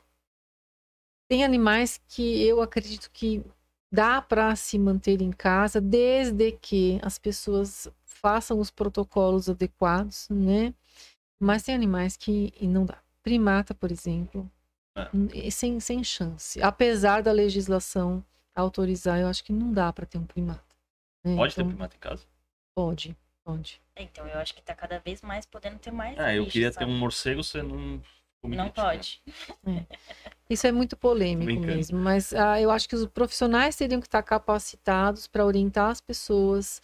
é, e eu acho que muita gente desistiria de ter se soubesse o manejo correto que deveria manter com aquele animal. Né? Então, mas acho que pode ocorrer de afrouxar essas leis e aí a pessoa ter, não saber o manejo correto, e aí a chance de dar ruim fica. Nós tivemos uma época no Brasil, eu, eu dava aula, aulas assim, é, é muito engraçado, não era aula, né? Mas eu era fui chamada para dar umas orientações para os alunos de um colégio aqui em São Paulo que tinham é, biotério mesmo. Então eles tinham animais é, iguanas, eles tinham pitons, eles tinham e os, os alunos manipulavam esses animais. Então a orientação foi assim, eu orientar os alunos como fazer uma contenção adequada, adequar o manejo daqueles animais, alimentação, levar para sol, aquelas coisas todas, para nenhum aluno sofrer um acidente, porque os alunos mexiam naqueles animais ali. E o que, que aconteceu naquela época? Os iguanas estavam liberados para as pessoas terem iguanas. Então todo mundo comprou iguana. Era a festa do caqui. Todo mundo queria iguana, andar de coleira com iguana, porque nos Estados Unidos andavam de coleira com os iguanas. Só que esqueceram de dizer para as pessoas que o iguana Fica gigante. Com dois metros de comprimento. tartaruga, né? E aí não cabia mais nos terrários, as pessoas nos apartamentos não aguentavam mais ter iguana, e o que que elas faziam? Soltaram Soltou. a iguana. E aí doavam iguana, e não parava de chegar a iguana nesse colégio. A professora falava assim, onde a gente vai enfiar esses iguanas? É exatamente isso. Então, falta orientação, muita Eu tenho orientação. um. Eu acho. Eu, acho, eu gosto muito de tartaruga, né? Eu acho um bicho muito interessante, bonitinho, engraçado. E é exatamente o que você falou, né? Tamanho. Só que o jabuti vive trocentos anos e vira um. É. E as pessoas Um assim, fusca, lá né? na. É, na. Em Pirassununga, na, no campus da USP de Pirassununga, quando eu tava morando lá, é, começou a aparecer uns jabutis. Eram uns jabutizinhos. É. Uns- Caramba. Não, a gente, eu achei um macho, mais ou menos desse tamanho, e uma fêmea desse tamanho. E aí, beleza. Aí a gente foi lá, tal, tal, conversando com. Ligamos pra polícia ambiental, né? Falou, meu, e aí? Fez nada, né? Não tem o que fazer. É. Não, Aí eu falei assim, beleza. Aí eu né? falei assim, beleza, a gente pega então e vamos, né? Fazer uma coisa que é assim. Só que é o seguinte: você não pode pegar, se não é BO. Né? Aham. Só que se eu vou deixar o animal lá, um animal que é Tem nada a ver com o ambiente. exatamente, que tá, tá fora do contexto, eu tenho muita vontade um dia eu vou ter um, um refúgio de tartarugas. Porque tem muita tartaruga remanescente dessa época Tem, que podia tem. comprar tartaruga torto e direito. Só que o Eu já bicho vi não morre. 25, tipo, tava passando na 25 com a minha mãe e veio um cara com várias tartaruguinhas. Exatos. E, e- Aí eu fiquei, eu falei, não. E aí você pensa, ah, tartaruguinha, vou comprar, sei lá.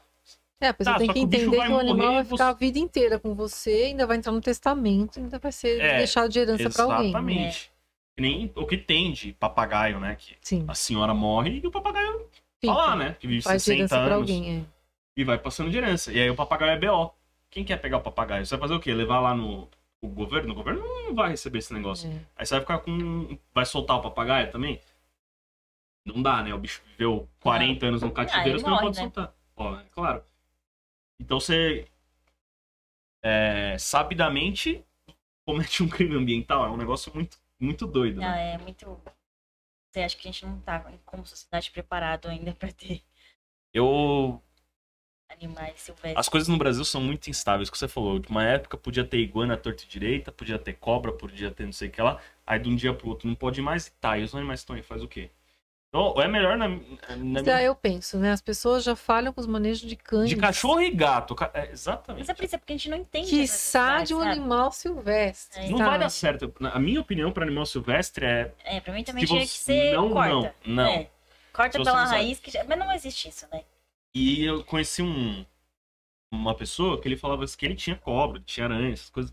Eu cheguei na minha inocência e falei, escuta, mas não, não é proibido essas coisas? Aí ele falou, ah, proibido é, mas tem, Quem que Né? vai saber, né? né, tem tudo no teu lugar. Eu falei, nossa, mas como é que compra essas coisas, né? Tipo, É, de besta. Ele falou, acha que surge, né? pela internet. Eu falei, mas como assim, Bruno? Não, você compra pela internet, vem. Eu falei, ah, para ele falou, quer comprar um dragão de Komodo? Tem na internet pra vender. Aí Não, que eu é fiquei falando assim, eu falei né? assim, não, você tá brincando? Ele falou, não, é sério, eu já vi um dragão de Komodo pra vender. Aí que eu fui entender o tamanho desse, desse buraco. É muito. Eu tenho medo O dessas coisas. tráfico é muito intenso. Muito. É, não- e a gente não pode fomentar isso, É. né? Então, quanto mais você tem, mais você alimenta. É igual papagaio, todo mundo acha que. Ah, veio de onde, sabe? Os aves em geral, assim. Você tem que desconfiar, né? A de gente onde tem que- criadores no, no Brasil, né? Então tem criadores comerciais, esses criadores são regulamentados, eles têm autorização para reproduzir e para vender. Então isso tem. Por isso que a gente sempre fala, se você quer adquirir, Procura adquira de um, lugar legal, né? criador, de, de um lugar que tenha procedência e não comprar aí é, de qualquer pessoa que vende na esquina que você sabe que pode ter, ter vindo do tráfico, né? O animal tem que ter nota, o animal tem que estar realmente registrado. Eu lembro que a minha avó teve acho que uns dois papagaios e eu lembro que, tipo assim, dentre as amigas dela, não era uma coisa tão incomum de ter. Não. Tem muita pessoa, é, idade hoje, assim, dos nossos avós, tem muita pessoa. Então, aí eu, eu duvido que eles ficavam vendo se era certificado, se veio do Tem criador. Não, esses pet a antigos gente realmente consegue ver complicado, gatos, né? a gente não Muita gente, tipo, tem no Mercado Livre, se você colocar lá. Tem. Se você pegar. Não é mais fácil. Pega aqui, ó, vai pra zona sul de São Paulo, ali, Santo Amaro, vai um pouco mais pra frente, Campo Limpo, indo ali pra aqueles lados. Qualquer loja, várias lojas que você parar lá, tem pra vender. Dá pra em zonas mais periféricas. Estou falando da Zona Sul porque é onde eu conheço, né? Uhum. Você vai indo para as zonas periféricas, tem muita, muita loja vendendo. Muita. Não, é- não é difícil. Animal silvestre é, é algo que chama muita atenção, né? Pela Beleza. pela beleza, pelas, só para vocês terem ideia, só no estado de São Paulo a gente tem aproximadamente 600 empreendimentos de fauna.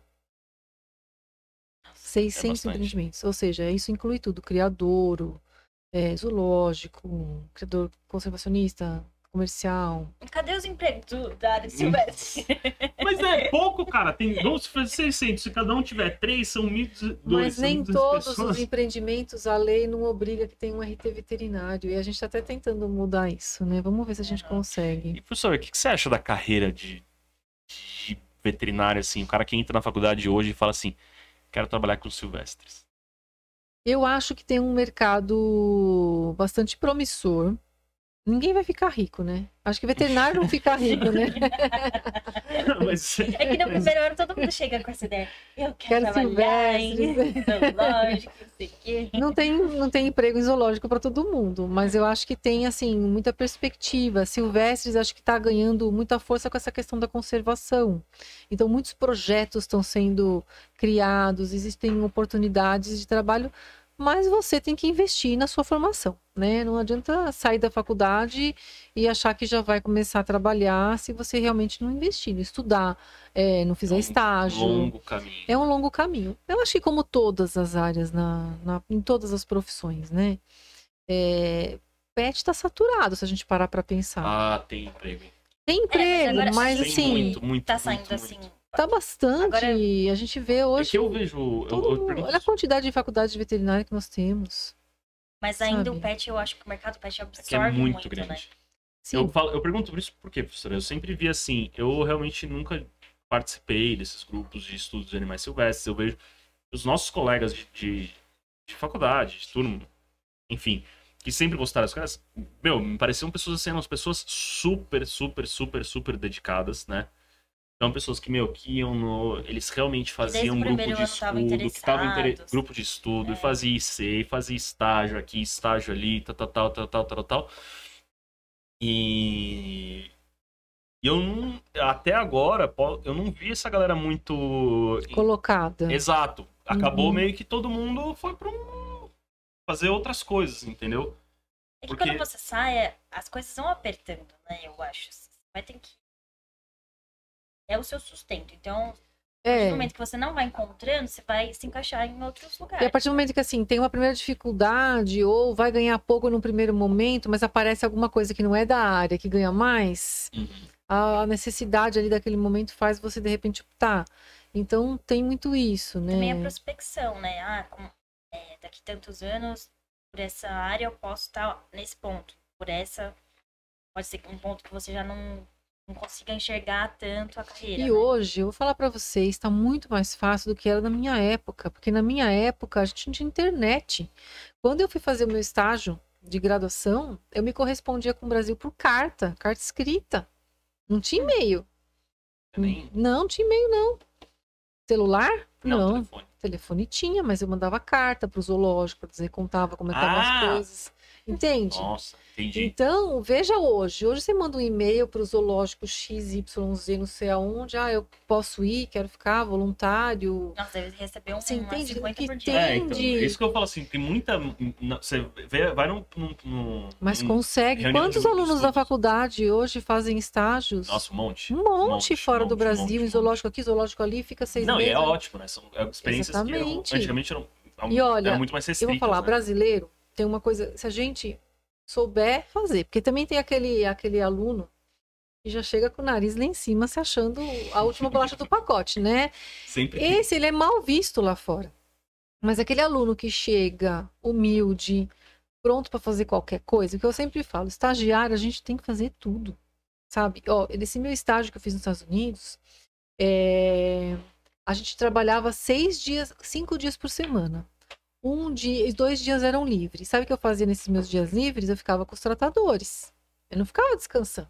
Eu já tô lá. sabe? Uhum. Tô investindo no meu tempo. super única. Como assim ficar com o tratador? Limpar cocô de elefante. Então, o dia, passei o dia com um ele- tratador de elefante. Vamos limpar cocô de elefante, com pá, jogar na carriola, sentir cheiro de cocô natural, de ver o que que é normalidade, padrão, textura, consistência. Então, cada dia, eu, cada semana, eu ficava com um tratador. Tem que limpar recinto. Eu me esqueci que eu limpei o recinto dos hipopótamos pigmeus com bucha. Lá, limpando as pedras do limpo que tinha faz parte do meu estágio, fez parte da minha formação isso, é importante. A gente tem que começar de baixo, a gente tem que aprender tudo. Se a gente não aprender tudo, a gente não pode orientar amanhã de como faz corretamente. Então, eu vejo que muitos, muitos alunos não querem se, se submeter a isso. Em Davis, no centro de primatologia, o que, que eu fazia no final do meu dia? Eu limpava toda a sala, adorava, porque eu fazia isso no zoológico aqui em São Paulo, passava álcool em tudo, varria, repunha estoque de, de luva, de seringa. Bom, gente, eu saí de lá com carta de recomendação, tá? Só pra vocês terem ideia de tão prestativa que eu era. Olha, consegui uma carta de recomendação de um centro de primatologia da Califórnia, um mês de estágio, para mim foi um presente. Isso é pro resto da minha vida, era quase para eu enquadrar esse, essa carta de recomendação.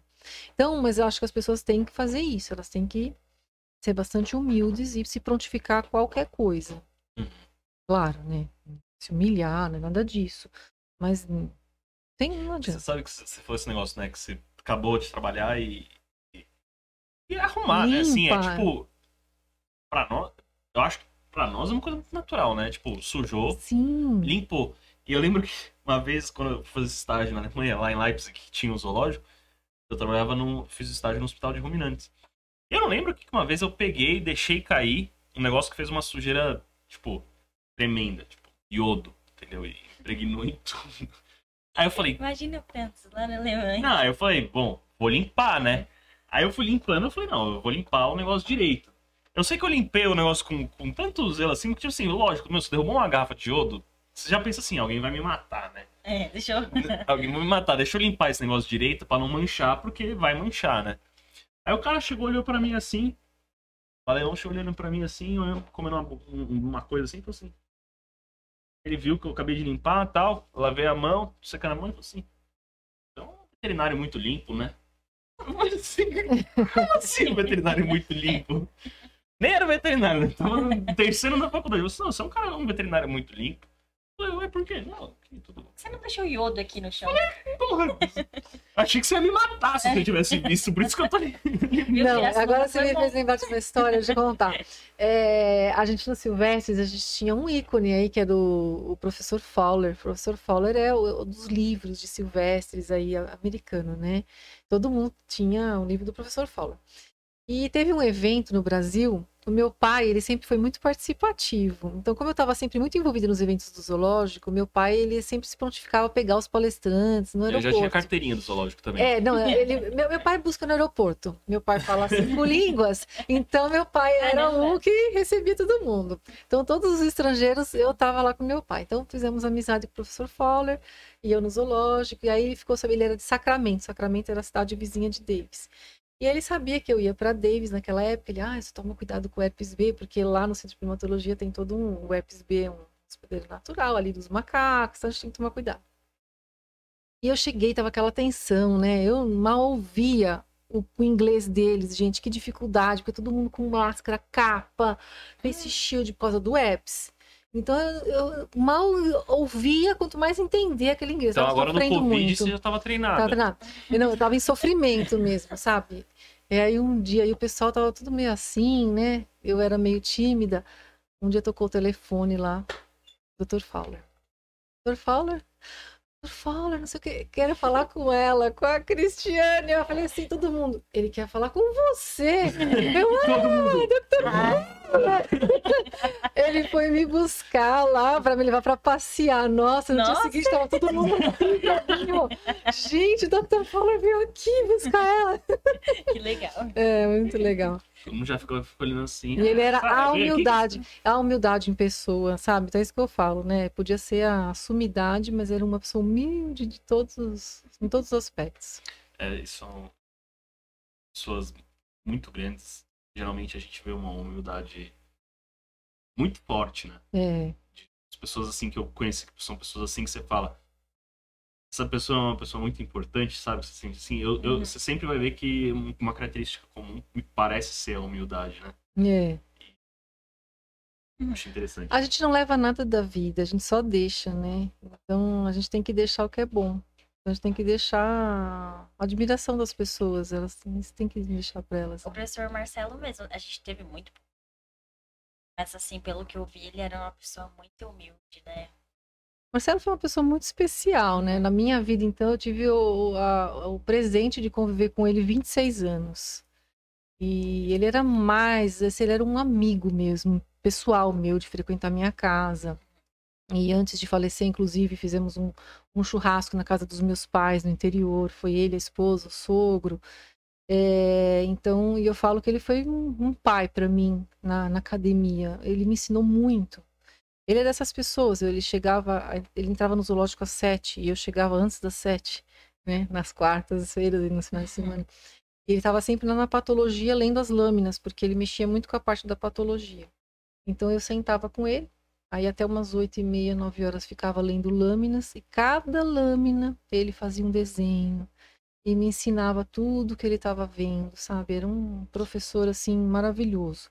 E depois, próximo do almoço, ele fazia as necrópsias e eu era assistente dele nas necrópsias também. Então, nós tivemos um convívio muito, muito bom, maravilhoso. E foi uma perda muito grande, assim, para a faculdade, para a área de silvestres e para os amigos, né? Porque realmente eu sinto muita falta dele. Sim, com certeza. Imagina, né? O que é um. Você falou. Além de professor, orientador, um um amigo Um assim. amigão mesmo. Aquela pessoa que a gente Gente. liga e fala assim: Marcelo, eu quero te contar isso. Uhum. Marcelo, eu preciso te falar isso, sabe? É isso. Eu Eu- lembro quando foi, foi bem comovente. Quando... É, a gente. Acho que quando a gente entrou no, no primeiro faculdade, eu lembro de ter visto ele algumas vezes. Eu lembro pouco, assim. E, aí quando foi, chegou no ano da gente ter aula com eles, com ele, ele já. acho que- Teve uma turma que participou, eu não lembro que turma que era, que ele deu a última aula. eu. Aquela turma que ele tava de cadeira. Eu tava. Aquela aula foi, foi terrível, assim. Foi um ano, um mês antes dele morrer, acho que Foi, dois meses. que Foi um dos momentos mais emocionantes. da minha vida também. né? E eu acompanhei a doença dele, né? Porque ele chegou pra mim, ele me ligou, ele falou assim, Cris, te falar, tô com um tumor no cérebro. Falei, ah, Marcelo, para, não, porque ele é muito brincalhão, né? Aí ele falou, ah, mas olha, eu achei que eu sempre ia morrer de infarto, hein? Agora eu vou morrer de um tumor. Eu falei, não, pelo amor de Deus, não vai morrer. Não, é, eu tô vendo as imagens aqui, parecem ser benignos de fato. Vou operar, falei, vai, vai operar, tira essa porcaria logo, né? Só que aí quando abriram era um dos piores que podia ter. E aí eu acompanhei toda a evolução da doença. Foi um ano e pouco ali de muito sofrimento. Eu ia pra casa dele, eu vou contar até um episódio. Ele comprou, a esposa Lúcia comprou um chocolate pra mim um dia que eu fui passar. Ele queria comer uma torta de minha avó. Minha avó era alemã. Fazia tortas de morango maravilhosas. Eu levava essas tortas no zoológico. E o Marcelo, ele comia as tortas inteiras, assim, no zoológico.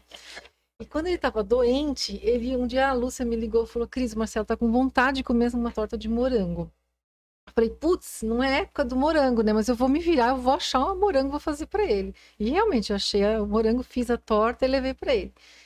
Comi a torta inteira, me lembrou muito a época do zoológico. E aí a Lúcia me deu um chocolate, ela falou, Cris, eu vou, vou tra- ai, meu microfone aqui. Eu vou trabalhar, vou deixar o Marcelo aí com você. Ele já tava com bastante deficiência visual, né? Falei, deixa ele comigo aqui. E a gente ficou conversando, aí ele falou assim: você não vai atacar esse chocolate aí? Aí eu falei assim: você, quer? Ah, o médico me proibiu, falou que as células tumorais elas têm uma atração por açúcar.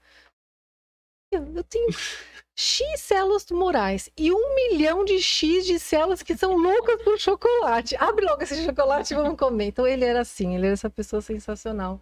Até doente fazia a gente rir. né? Um bom humor, né? É, maravilhoso. É, Deve ter sido muito bom conviver com ele tanto tempo. Foi um presente. Com certeza. Bom, vamos fazer um intervalinho então? Vamos sim. Tomar uma água, xixi, sempre bom, né? Tá bom.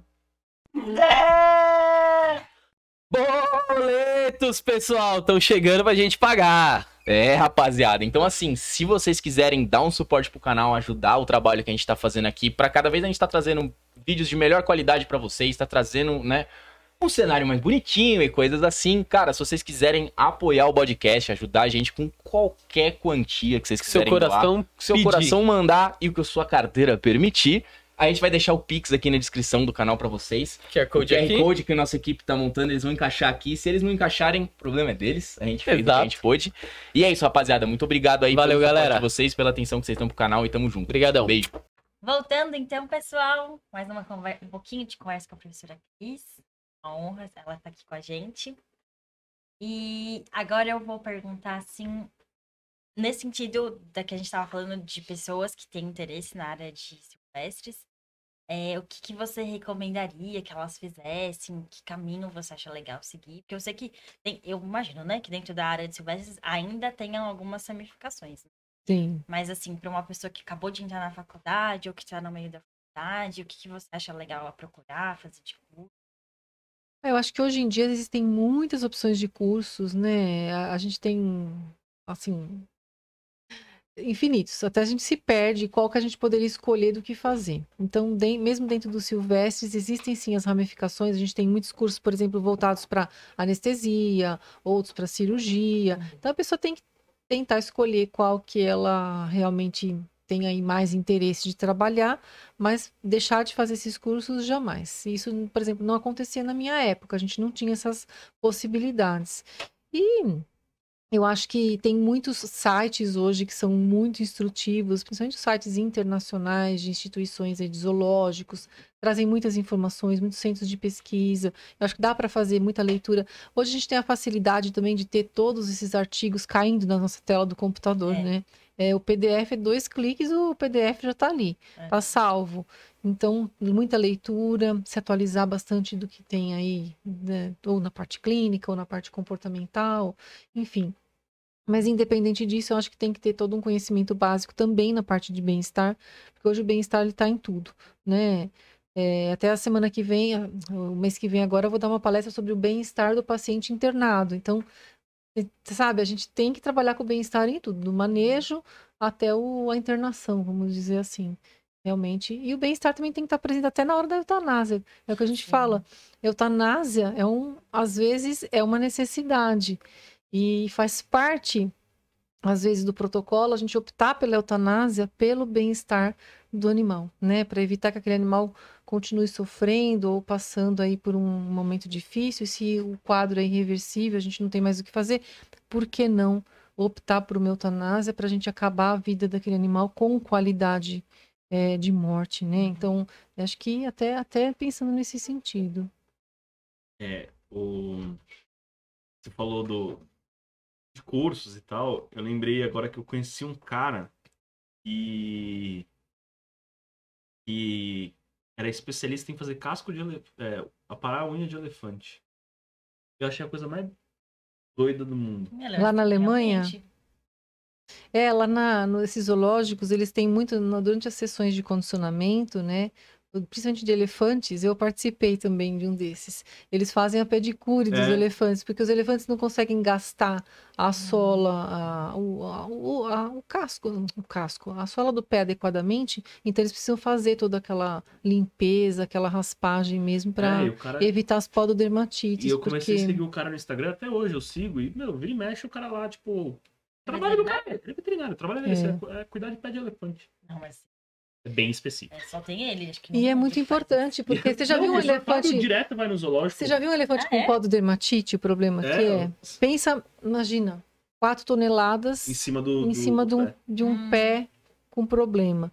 Eu acompanhei um quadro de um elefante com pododermatite que eles tinham que fazer umas sandálias é, e acorrentar na, na, na perna do animal. Então era um tipo um, uma, Acolchoado. um acolchoado de espuma todo embebido com a, com a medicação e acorrentado no pé do animal para ficar realmente ele pisando em cima daquele, daquela medicação, daquele tratamento. Não é nada fácil. Então, para evitar tudo isso, tem, Tem que que fazer, fazer- esse cuidado dos E é, pés. o, o professor Fábio já foi algumas vezes no zoológico. Não era, era um, um ruminante selvagem, não me lembro o nome agora da espécie.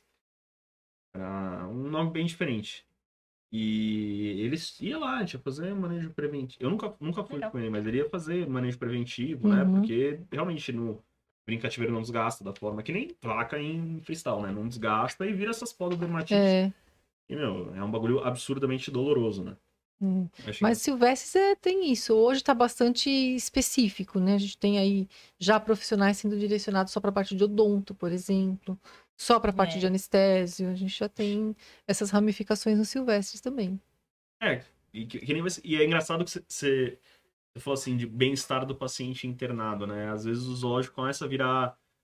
é, começa a ir antes do, do que o. Do, anima, do. Dos animais domésticos, né? Porque assim, Uhum. eu particularmente nunca ouvi falar de bem-estar de animais domésticos internados. E o zoológico tem essa preocupação que as, Sim, e a gente lida, no silvestres é o que eu falo, a gente lida com tantas variáveis. Porque assim, você se estudar e se especializar no- nos, nos pets, por exemplo, eu diria que é, é uma espécie. Claro que tem Uhum. todas as suas particularidades, tem um monte de, de situações diferentes, de condições. Mas os silvestres cada dia é uma- multiplica É, isso por realmente. centenas, milhares de Tem espécies. um- uma bagagem Então, muito grande. A né? gente está sempre tendo a necessidade de estudar, de, de ver o que, o que surgiu de informação. Tem espécies que a literatura não traz absolutamente nada. Então a gente tem que tentar associar com alguma espécie parecida. Enfim, tem todo um cuidado. um- é realmente, realmente é muito estudo. O tempo todo está se atualizando. É, às né? vezes que eu fui tentar procurar coisa de Silvestre, você acha uma coisa ou outra, é muito escasso, né, realmente. É, a gente tem uns buracos aí na, na literatura realmente grandes, com muitas, muitas espécies. Né? Se você quiser pegar a descrição, sei lá, de algumas coisas de animais domésticos, você tem Né? bagulho descrito É de cabo a rabo, estudo, né? né? E, Uhum. e vai pra espécie, pra espécie selvagem, ah, pode ter da zebra, aí tem um, sei lá, do elefante, aí tem um outro animal, tipo, você vai fazer o quê? Ah, você... as- É difícil, né, você ficar fazendo essas aproximações. né? Tanto, olha, só para vocês terem uma ideia. A gente hoje, a gente trabalha, faço parte do Reprocon, né? É um, é um grupo de pesquisa, chama Reproduction for Conservation. A gente trabalha principalmente com onça, mas a gente trabalha com outras espécies também, tudo em prol da conservação. E nesses desenvolvimentos de biotecnologias reprodutivas para onça, a gente de repente deparou com a necessidade de conhecer o comportamento de cópula da onça pintada, e na literatura não tinha. Tinha um único relato na década de 70, mas assim, uma linha. É, que alguém viu. Que alguém viu e falou, longe. citou lá. E aí o que nós fizemos? Tivemos que desenvolver um trabalho para estudar o comportamento reprodutivo das onças, entender a cópula desses animais, como é que acontecia, para depois pensar em alguma coisa. Então, olha, uma espécie ameaçada de extinção, É que né? talvez a gente não que tenha nem tempo, sequer né? tem aí um comportamento reprodutivo descritivo. Começar Não é exatamente estudar- muito fácil também você, É. você ver isso. É, aí a importância do, do animal mantido em cativeiro, porque Uhum. você não. Dificilmente você vai ficar estudando esse tipo de comportamento em vida livre. Sim. É um animal que só vai Só reproduzir. É, uma semana, o cara fica errado lá com a câmera. mas semana. daí realmente esses estudos mais intensivos, e dependendo do que você quer observar, o cativeiro te facilita demais, né? E te traz essa informação. Uhum. Professora, e uma curiosidade que eu tenho assim também. É, com peixe, assim, dá pra fazer um trabalho de bem-estar? De... Dá, a gente vem fazendo uns trabalhos muito bacanas no, no Aquário de São Paulo. Que legal. É, mas é, entra exatamente nessa questão que a gente está falando.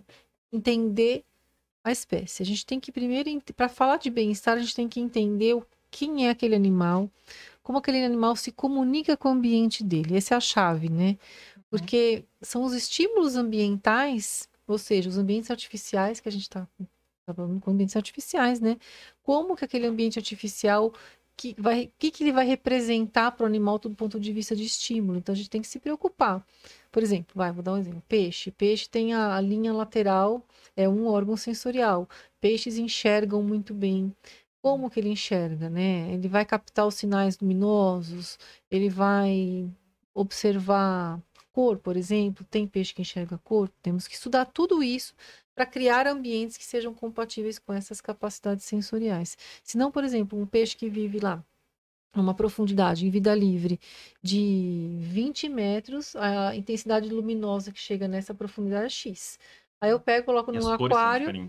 Eu coloco num aquário que eu boto uma baita de uma lâmpada fluorescente em cima dele, com 30 centímetros de profundidade. Isso pode ser um estímulo estressor de forte impacto para ele. Aí eu vou prejudicar o o comportamento, tudo isso. Então, dá para a gente trabalhar assim e é muito gostoso. É bem diferente. Legal. Você falou de, de peixe, na nossa ignorância do, do de em Biocel, você tinha que fazer um seminário, né? Não lembro como era disso. Você lembra do seminário de Biocel? tinha que lembro, lembro. Que tinha que fazer Tinha- um cartaz. Você tinha que fazer um cartaz sobre alguma coisa, tipo, explicando alguma coisa. Aí a professora deu um exemplo, tipo, por que que a, o vagalume brilha, entendeu? É, lembro. E aí a gente resolveu falar assim, ah, o meu grupo falou assim, ah, vamos fazer de por que que o... Como que o peixe dá choque. Boa ideia, né? Como é que o, o peixe dá choque? Não, como chama o peixe que dá choque? Esqueci agora. Enguia. Como é que, como é que a, enguia, a enguia dá choque, né? Ah, boa ideia, legal, realmente. Não sei como é que a enguia dá choque, né? Aí, estávamos primeiro na faculdade, né? Ah, deve ter isso em algum lugar. Aí eu falei assim, não, comecei a procurar na internet. Nada. Nada. Nada. Aí eu comecei a ficar desesperado já, porque você já tinha que ter mandado o tema, né? Comecei a ficar desesperado. Inventou moda? Inventei, por que, que eu não fui falar um negócio fácil? Não, aí falei assim, beleza, por que o peixe dá choque? Como é que a gente vai descobrir isso? Aí comecei, falei assim, procurei lá, não sei o que lá. Aí eu falei com um professor, o professor falou, não, isso aí tem no Fish Physiology. Um livro de 10 volumes.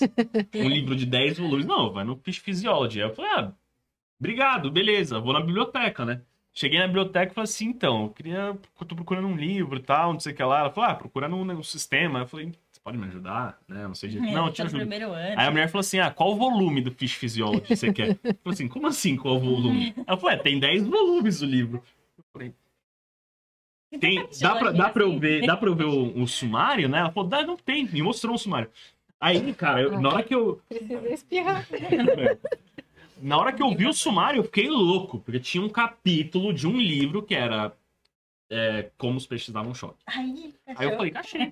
Ficou louco. Fiquei louco, né? Aí eu falei assim, onde que tem esse livro? Na oceanografia tem um volume.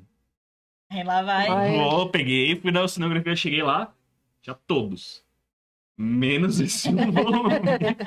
Tava emprestado. Tava emprestado. Não sei se tava emprestado, não E nem sei. faz tanto tempo assim, né? Não, isso foi em 2013. É, tempinho já. Ah, não. né? É, mas como evoluiu já. Aí cheguei, fui falar pro professor, tipo, ô, pô, não sei o que lá. O professor, como ele chama?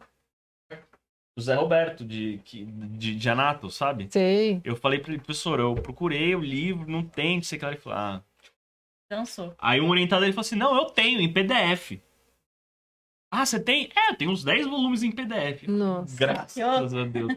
Sei que lá. E aí eu fui ver. Eu falei assim, e assim, o livro tinha uma descrição perfeita de como. Como que o Peixe dá tipo, da fisiologia mesmo, de como que ele fazia pra gerar a corrente elétrica e dar choque. E o, o pôster inteiro tinha uma referência. Só aquele. Só aquele e eu falei assim: é isso. Está aqui. Tá Mas ótimo. cumpriu a sua, a sua É. função. Quase fiquei louco pra achar, mas achei. Sabe que a gente tá desenvolvendo, já tem um tempo que a gente vem desenvolvendo uns trabalhos com raia, né? Com raia de água doce. E colocando os enriquecimentos ali para aumentar forrageio. Nossa, muito legal. Elas, assim, elas enfrentam um desafio que a gente cria para elas.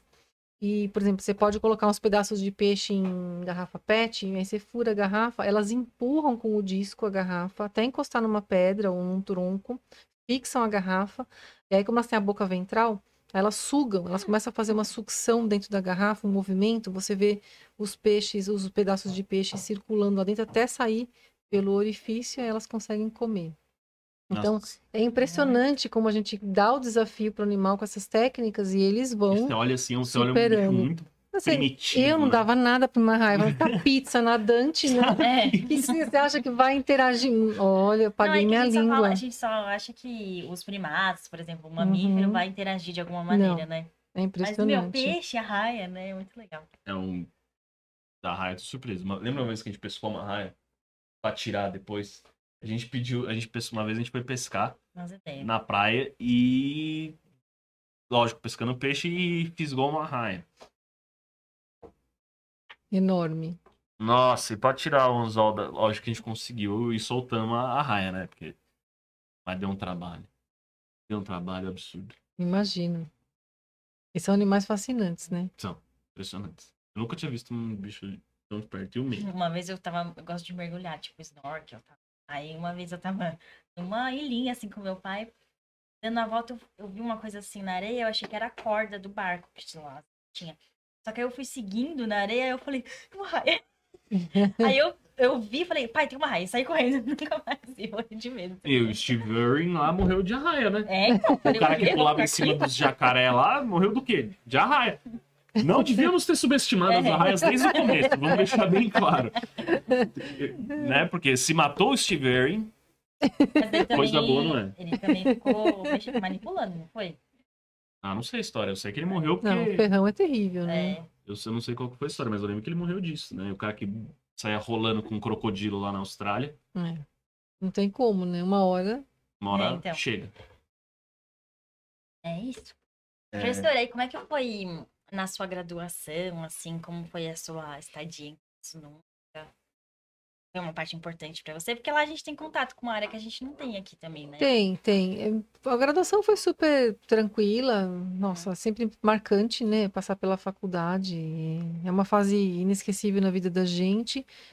Pirassununga foi um pouco, como é que eu vou dizer? Um pouco difícil pra mim. Você ia todos os dias. Primeiro que eu tinha esse, É. esse vai e vem, né? Do zoológico. É, e, e segundo porque eu, eu tinha uma, uma certa dificuldade de lidar com aquelas festas toda vez, toda noite, toda semana. O pessoal bebia muito e eu nunca fui muito disso, então isso para mim era um pouco incompatível com o meu jeito de, de vida, meu estilo, né? Mas passei por isso também, mas a fazenda é muito gostoso, o fato É, de estar lá. Tem, tem é essa muito parte, bom. né, de, a parte dos animais de tal, produção, mas tem a- tudo, é. da natureza também. Tem, tem. Então foi uma fase muito boa nesse sentido. Hum. Eu só senti um pouco realmente por conta, mas todas as turmas têm isso, não adianta, né? Faz parte.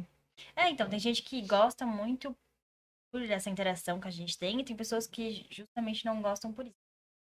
Não, a interação eu acho muito positiva, é que o pessoal perdia É, muito a é. mão, então bebiam é um demais. pouco mais- E, enfim, mas é, é uma fase foi boa Continua a também. mesma coisa. Continua, né? É, Vai ser sempre assim, Acho não que tem sim. jeito. Acho ah, que eu sim. acho que é uma fase boa, é importante a gente passar também. Mas é- Amadurece, a É. gente evolui também e aprende a conviver com as diversidades, cada um é de um jeito, enfim.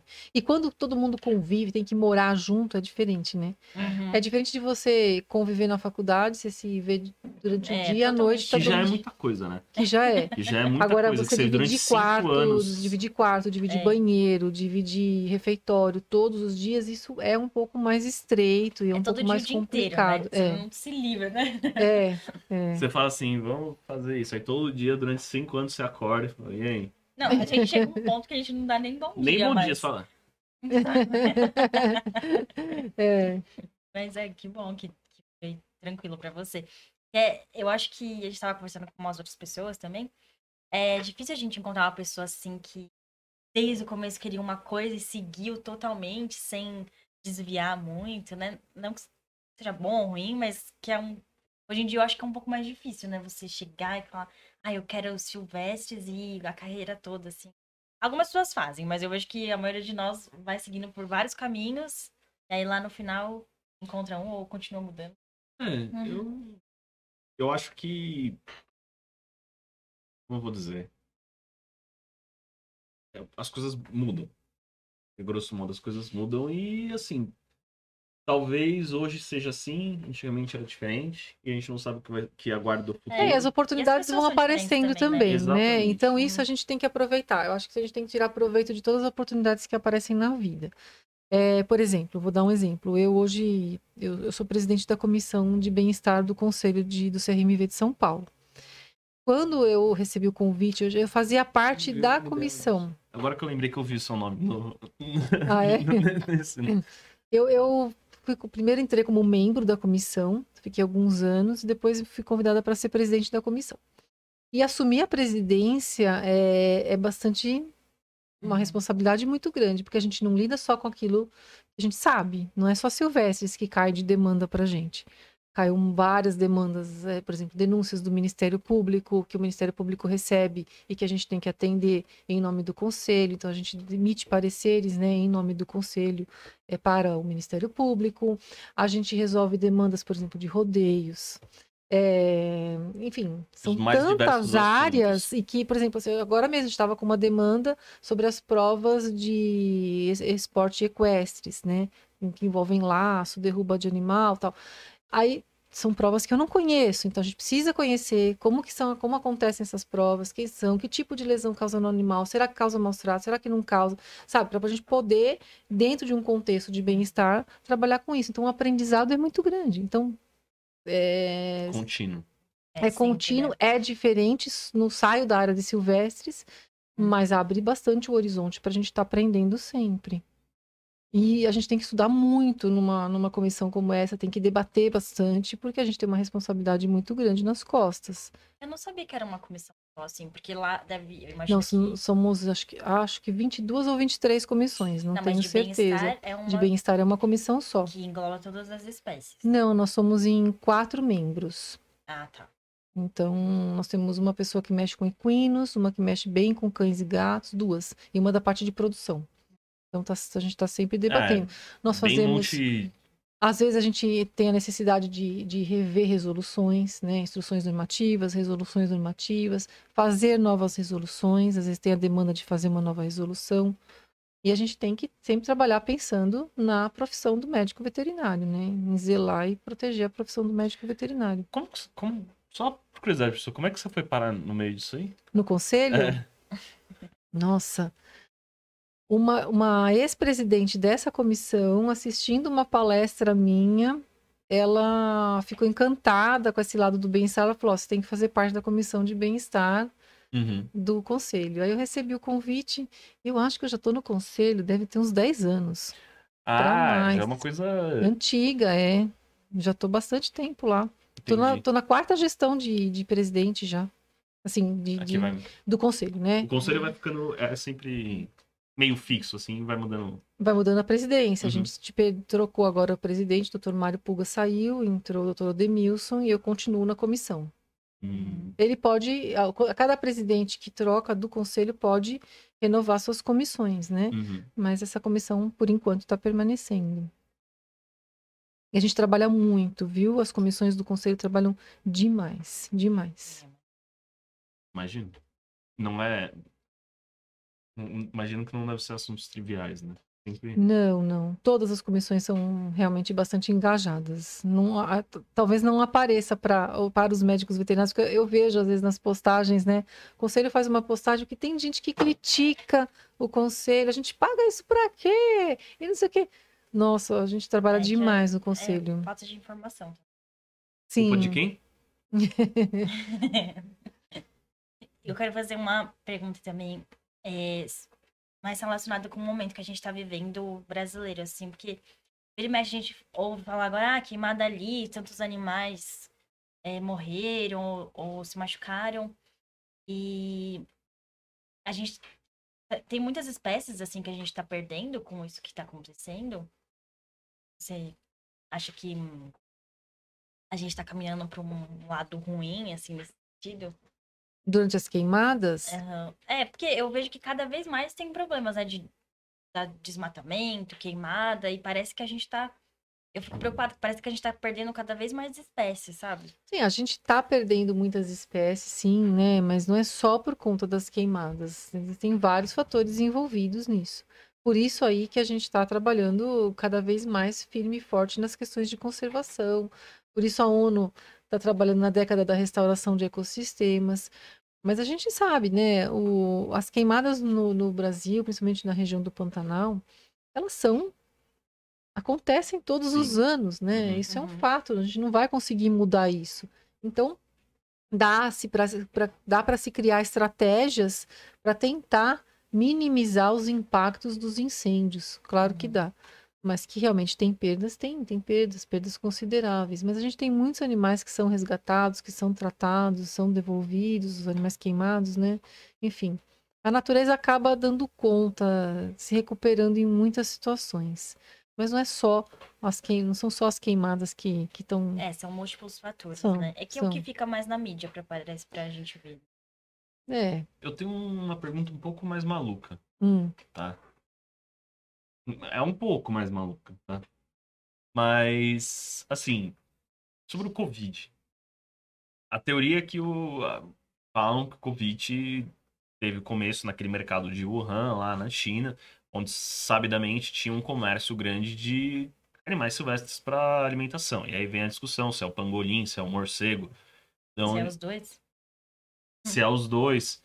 E, e assim, é, tudo bem, aqui a gente, de forma geral, não, essas coisas não fazem parte do cardápio de alimentação normal, digamos, né?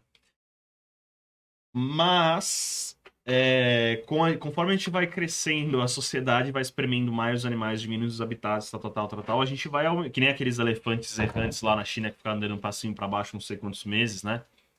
E assim, a gente começa a aumentar o contato de humanos com animais.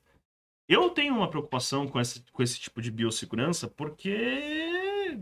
Não, é, é óbvio, se você desmata Ex- mais, contato com o animal silvestre. Exato. É que nesse muito, mercado né? o contato aparentemente era muito grande, porque era um, um mercado molhado, né? Então, É, de de espécies úmidas, né? vivas, né? E, e tal, tal, tal. E aí, hum, anyway, sabe lá de onde que, que veio o vírus, mas re- parece relacionamento tem uma coisa em relação com esse mercado. Mas não só pensando no mercado, mas pensando assim. é, você citou do herpes vírus 2, sim? B. B. E também é uma preocupação, e tipo assim, então já é uma coisa, não é uma coisa uau, nova, né? Que existe uma, uma transmutação de vírus de, para espécies, Muito antigo, né? é, né? É. Para espécies animais, de para pro, os humanos. Eu, eu tenho essa preocupação um pouco assim, de onde que a gente vai, e inclusive é uma das minhas preocupações para ser contra é, animais domésticos em casa, é, animais perdão, Silvestres em silvestres casa. em casa, né? Porque é um contato que simplesmente a gente não sabe o que vai acontecer, né? Eu acho que eles são reservatórios aí de, de muitas doenças que a gente até desconhece, né? Com certeza. É, pensando até nesse exemplo que você falou, mas assim, não, não pensando no Covid, mas extrapolando, a gente, a capivara, né? Que até o quem colaborou aí com o vídeo que a gente fez para a faculdade. A capivara é um exemplo disso. Eu falo que, se a gente pensar no, no modelo saúde única, o que é a saúde única, né? Saúde única é aquela intersecção de, aquela interconexão entre saúde ambiental, saúde humana e saúde animal.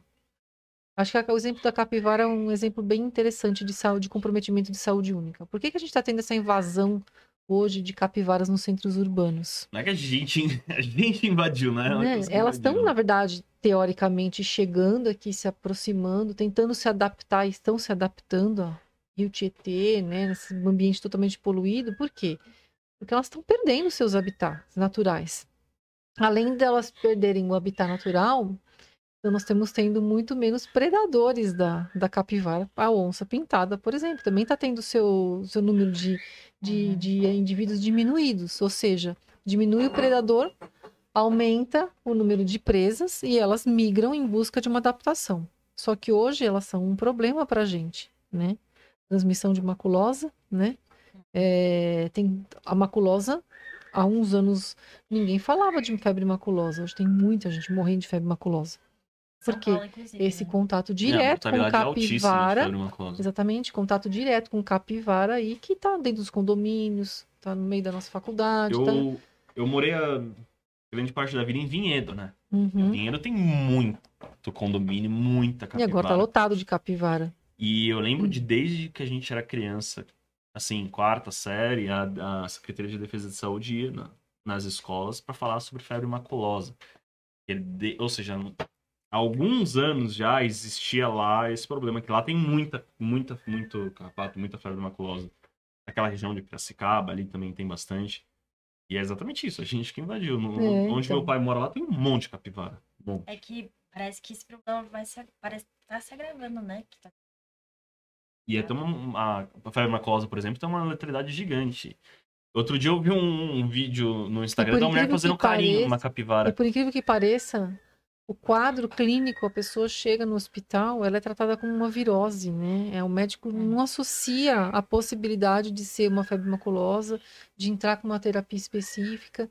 Então, às vezes só vai descobrir depois que morreu, quando for fazer aí, é, uma análise e falar, puxa, era maculosa, podia ter tratado. Uhum. É, Então é- é, eu lembro, eu lembro é do isso, professor, como é- chama? O professor lá, Bruna, falando disso, É. era bem... É lamentável, mas é- a gente. Por isso que eu digo, a gente, nós somos os únicos responsáveis por tudo isso que está acontecendo. Então, cabe a nós tentarmos reverter esse processo de alguma forma, né? Você Falando da capivara, eu lembro que outro dia saiu no jornal, inclusive, que um cara foi mordido por uma capivara. Eu nem imaginava que capivaras Mordem, mordiam. são agressivas Não, é que elas. Não, o cara foi lá, o carinho, cara tava né? nadando no Lago Paranoá, em Brasília. E acho que era no Lago Paranoá, em Brasília, e tinha uma família atravessando. Meu, a capivara vem atrás dele e Hum. mordeu ele e faz um estraguinho, né? Ah, é? Nossa, imagina. Aqueles incisivos. né? É, e, e assim, mostrou no, no jornal as costas do cara, assim, então, obviamente.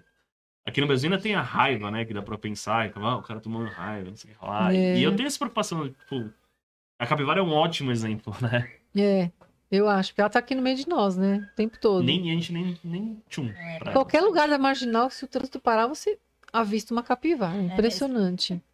No, no primeiro ano da faculdade, eu vinha de trem. Então eu atravessava a ponte cidade universitária todo dia a pé. Ixi, É. ali, ó. Uhum. E a capacidade desse animal de se, de se- se- adaptar, reproduzir Naquele no meio do lixo, né? Pútrido. É, um rio poluído, contaminado, e ela tá lá. Impressionante. Pensa o potencial desse animal. Bom, espero que a gente não tenha um, um, um vírus muito. Não, A gente já tem. bate na madeira aí. Já temos a raiva, já temos Mas é raiva, já ela falou, a gente temos. tem que pensar em tudo como um, um conjunto, né? Porque as, as doenças não estão. Saúdes não estão isoladas, né? Elas estão integradas. Que nem o... Aqui a Covid a gente esqueceu disso, né? Mas o ano. Quantos anos Faz poucos anos atrás teve o negócio da febre amarela que fechou o- os, os parques aqui. Uhum. Que os macacos morrendo, aí o povo Matando o macaco surtando, matando também. macaco, achando que É. o macaco era. O... Não, é- E aí os bugios praticamente acabaram na Serra da Cantareira, né? Nossa, Praticamente. tanto, né? É. E aí sumiram com os bugios porque por causa do macaco. Os macacos, inclusive, provavelmente não só foram mortos, né? Mas morreram muitos decorrente da febre amarela. Sim, e eles né? são sentinelas pra gente. É importante a gente ter esses animais para sinalizar pra gente que o vírus está circulante, né? Tem que pensar muito. Saúde única. Saúde única, conservação, assim, de espécies animais e é, vegetais também, como um Uhum. todo, né? Também, é, como veterinário, a gente tem que difundir muito informação, porque a- nosso papel, acho que informativo, é crucial, assim, na sociedade, para evitar vários tipos de. Mesmo a gente não atuando, tipo, ah, eu trabalho com cães e gatos, mas o seu papel informativo para a sociedade é muito isso vai prevenir muita, muita coisa também, se a gente souber é, usar a nosso favor, a favor de todo mundo. Eu falo que as pessoas elas têm que entender que a sociedade ela não é a minha sociedade, a sua sociedade. A sociedade é única, né? Nós desfrutamos e vivemos do mesmo ambiente. Apesar de estarmos distantes em outros lugares, o mal que eu fizer para aquele ambiente é o mal de todos. As pessoas têm que começar a entender isso. Todos nós precisamos reverter esse processo em, em, em prol de uma sociedade única que nós vivemos, né? É, falou, a gente tem essa visão da nossa sociedade como. De novo, como se a gente tivesse uma diferente. A gente. Às vezes a gente desloca a sociedade humana do, do planeta e dos demais É, dos ambientes que a gente habita e as demais É. espécies. E na verdade eu acho que até uma lição do coronavírus é, é isso, né? Tipo, a gente é- Exatamente. faz parte dessa. Isso agora aqui. ainda A gente não é gente- isolado, a gente não é superior a isso. É, parece, Não. né? A gente vive em centro urbano, assim, então parece que tudo que a gente consome já vem pronto, sabe? Acho que a gente, a gente não pensa todo o processo que daquilo, de onde veio. Tem muita gente que, tipo, nunca viu uma vaca, né? Por exemplo. A gente já- Não é ali, é, e a forma como a gente vai descartar o nosso lixo, né? Eu não consigo mais não reciclar na minha casa. É criou um hábito. Então eu tenho lá a sacolinha do tubinho de papelão de papel higiênico que vai para os ratos do biotério para o programa de enriquecimento deles. É a tampinha que vai para o hospital para poder ser Uhum. derretida e virar cadeira de rodas para os programas de, de É, pessoas deficientes. O lixo reciclável, não consigo mais jogar no lixo comum. Se eu vejo alguém jogando um vidro, alguma coisa Ai, no lixo um comum, me dá agonia, entende? Porque é um hábito, a gente tem que mostrar para as pessoas que é importante isso. E hoje, quantas cooperativas a gente vê nesses carros todos meio podres na rua, captando papelão, levando reciclagem? Por quê? Porque hoje existe um lugar para onde esse lixo vai, esse lixo vai ser reaproveitado. Então, será que a gente não pode mostrar para a sociedade que todo o nosso lixo pode, ou grande parte dele, né, pode ser tratado, reaproveitado, usado de alguma forma? E, e é uma coisa que eu fico doente, e ela fica mais doente do que eu, é plástico, né? É.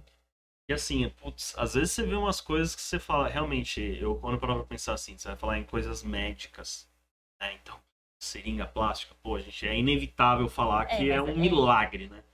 Fazer seringa plástica. Outro dia. ah, mas tem umas coisas que não, não dá pra defender, sabe? Por mais que. Eu também, é, pô, acho que reciclar, não sei o que lá. Mas também é diminu diminuir coisa. Eu, Sim. hoje, eu, É, eu reciclável não quer dizer que, que vai Que ser vai ser reciclado. reciclado. É, né? é. Tipo, alumínio no Brasil, beleza, é uma maravilha. 97%, da, por no- 97 das latas são recicladas. É, um, Maravilhoso. é né? maravilhoso, É, né? Agora vai ver plástico. E aí os caras, se você for ver, por exemplo, existe exportar plástico e men- eles só, por exemplo, plásticos de um tamanho menor não vale a pena você secatar para reciclar. Então eles exportam isso para países de mão de obra muito barata para ser catado. A gente exporta, tem países que exportam lixo. É uma coisa surreal. E assim, a gente tem que diminuir isso. Dá para diminuir. É que não existem os interesses, né? Na Alemanha, por exemplo, praticamente não tem garrafa plástica. Sacolinha, um monte de coisa, né? Primeiro que sacolinha você tem que pagar, né? Todos, no, no país inteiro. E na Alemanha não tem garrafa plástica, é praticamente tudo de vidro. E, e óbvio que as, as- a- a- a- você é tudo retornável, né? Então você compra, ele te, você dá um ticket, você devolve numa máquina no mercado, ele te devolve aquele dinheiro. Ou seja, dá pra fazer, sabe? Eu vejo garrafa de água uma coisa que me deixa doente. E Garrafa de leite também, nossa, fala, gente, uma mas eu não sei o que é pior também, o Tetra Pak ou É, é a um garrafa de absurdo. leite. Outro dia eu vi um post que eu falei, nossa, que post forte, devia todo, passar pra todo mundo, né? A pessoa tava comprando um peixe, aí a vendedora tava dando o peixe pra ela, a compradora falou assim, ai, me vê uma sacolinha plástica, ela falava assim, já tá dentro. E é bem Muito isso, bom, né? é muito bom, é bem, muito bem bom. forte, tá dentro do peixe, já comeu, gente, vai lá, né? É, é difícil. E Tem coisas assim que eu entendo que não, não dá pra substituir, mas tem coisas que dá e. Se a gente não se esforçar. É que eu entendo que, assim, o papel individual é de um tamanho e o papel de grandes corporativas é outro. Mas isso não isenta a gente de falar, ah, então se. Não, não vou fazer nada, entendeu? É Se como. cada um fizer um pouquinho, já faz É. um montão, né? A minha filha menor, de 13 anos, ela é muito ligada nessas coisas e é, ela corta todas as argolinhas de, de garrafa plástica. Por quê? Porque ela viu em alguma postagem minha aí, aula, que ela participa demais, ela fica toda hora assistindo, bicho se prendendo, e ela já viu uma vez alguém falando, cortem as argolinhas. Ela corta todas as argolinhas antes de jogar na reciclagem. Desculpa, quantos anos tem essa menina? 13. Você acha que uma menina de 13 anos. Tem... Eu, eu acho que, que uma menina de 13 anos não tem que estar preocupada com isso, entendeu? Mas tá, né? deveriam existir políticas públicas Mas ainda bem que sobre. está. co- Graças a Deus, né? Uhum. Porque são, hoje em dia a gente vive de ações individuais. É. Mas as políticas públicas são importantes para resolver esses problemas. Porque, assim, nada que a gente. É difícil falar isso. Mas, assim, o poder individual é muito individual, do, do coletivo é muito forte. Mas enquanto não existir políticas públicas para combater plástico, para fazer isso isso, que eu digo, tava dizendo também. é, tem Fala, ah, mas não é. Tem muita gente que fala assim, ah, ação individual não muda todo, sabe? Mas eu acho que a gente tem uma participação também. Tem uma participação. Porque não é só a sua ação, é a sua consciência. Porque eu acho assim, quando você tem consciência de que aquilo que você está fazendo vai ter um impacto, mesmo que você continue fazendo, você já criou a consciência. Então, alguma hora da sua vida, você vai parar de fazer, ou você vai conversar com outras pessoas para ver pode fazer de melhor. Então, é, sabe, o start que a sua filha já tem com 13 anos. E a gente. Porque assim, hoje em dia eu me preocupo bastante com isso, mas, pra ser sincera, 10 anos atrás, preocupava, mas nem não se era. falava disso também, né? Não, não se falava. Mas hoje acho que a mídia está aí para mostrar para a gente, né? E é pegando até esse gancho do enriquecimento. Olha como foi, que transformação foi feita ao longo de 20 anos. Não foi importante? Não valeu a Sim. pena? Hoje os manejos não são diferentes, a legislação está mudando, né? Não, ah, eu, eu vejo as pessoas criticando, ah, é, mas podia estar melhor. Podia estar melhor, mas o processo tá a é lento, é lento. Não, e 20 A anos gente- até que é pouco, portanto. Adianta a gente falar para um produtor, né? Falar assim, ó, você tem que mudar todo o seu manejo e as suas vacas amanhã elas têm que estar dentro de um modelo ideal de bem-estar. Não vai conseguir, né? Não vai. Ele precisa de um tempo para fazer essa adaptação. Todos nós precisamos de um tempo para fazer uma adaptação. Mas o importante é ter consciência de que a gente está indo nessa busca dessa transformação. E eu vejo que a legislação, eu faço parte, como faço parte do conselho, já participei de resoluções normativas do CONSE também, aonde, de uma forma ou de outra, a gente vai incutindo na legislação a obrigatoriedade de ter determinadas eh, situações, de ter determinados protocolos, e que as pessoas já vão entendendo que a partir de agora é assim que vai funcionar. E assim a gente vai incorporando isso no dia a dia. hábitos ao... É Exatamente. gradual, né? É gradual. Não Mas a adianta gente- achar que vai ser de um dia para o outro, porque não vai. Assim não vai acontecer. Mas é importante que aconteça, mesmo que seja em passo de formiga, mas ele tem que acontecer. E a gente já está num processo hoje, eu acho, que é irreversível essa questão de bem-estar animal, né? A gente não, não, não tem mais como voltar para trás. Isso já é muito positivo. É tudo que vier daqui para frente é lucro. É lucro e é ganho para os animais, é ganho para os profissionais, é ganho para a qualidade, para pensar nos animais de produção, né? Quantas fazem. Hoje, eu estava lendo outro dia, a gente vai ter a primeira granja do Brasil, onde os ninhos ah, vão ser galinhas, um, um milhão de. Estavam recebendo um milhão de pintainhos, é, os ninhos vão ser ninhos todos suspensos, sem contato humano, galinhas totalmente livres de gaiola. Então, olha que sistema bacana que já está se montando no Brasil, pensando em bem-estar, na qualidade do ovo, na qualidade do produto final. Então, é muito importante isso. Gente, é... agradeço muito a conversa, acho que foi muito legal. Foi muito legal. A gente falou sobre coisas Falamos de tudo. muito interessantes, muito emocionantes e muito. Sites pro futuro. Exato. Ah, eu que E- agradeço, acho super legal essa iniciativa de vocês. Continuem com isso. Acho que é uma forma de das pessoas poderem conhecer as histórias, conhecer muitas coisas diferentes dentro da profissão, né? Porque a conversa vai puxando É. e cada convidado vai trazer alguma coisa diferente para as pessoas também se inspirarem e se Eu acho que é bom porque eu acabo aprendendo muita coisa, né? É, a gente aprende muito De conversando. gaiato a gente vai Sim. aprendendo uma- um monte de coisas. E a gente, a gente consegue conhecer a pessoa que tá por trás daquele profissional tão incrível que a gente admira. Exatamente, exatamente. Professora, agradeço do fundo do meu coração, agradeço muito. Imagina. Muito Acho que é obrigada. Obrigada por estar aqui e também agradecer por tudo que você fez, porque a sua trajetória é incrível.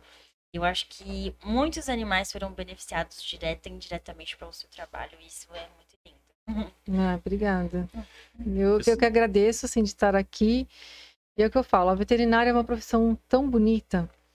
E a gente, a gente tem tanto a fazer, né, ainda, independente se está na área que eu tô ou em cada um de nós, nós temos um papel muito importante para com a sociedade, para com os animais e com essa questão da saúde única. É isso que a gente tem que sempre estar tá, com isso em mente, né? É, buscar esse equilíbrio, buscar, buscar essa, essa harmonia entre esses três pilares tão importantes para a sobrevivência do nosso planeta. É isso que a gente tem que, que realmente pensar para o futuro. Tá Estamos bom. integrados. Obrigado, professora. Obrigada a vocês, gente. Obrigada. É, um outro corte? Outro... Não, pode. Tá bom. É isso aí, pessoal. Muito obrigado. É, Agradeço aí quem ficou até o final. Quem ficou até o final, dá um joinha, se inscreve no canal, Dá um like. ativa o sininho e segue nossos patrocinadores. Patrocinadores não. Parceiros no. Comenta aqui o que vocês acharam também, o que vocês gostariam de ver mais. Se não comentar também, vida que segue. Mas Se não quiser se inscrever também. Não, se inscreve sim. Tô brincando. curte sim. Se inscrever não, não é negociável. Brincadeira, brincadeira, gente. Obrigado, até mais.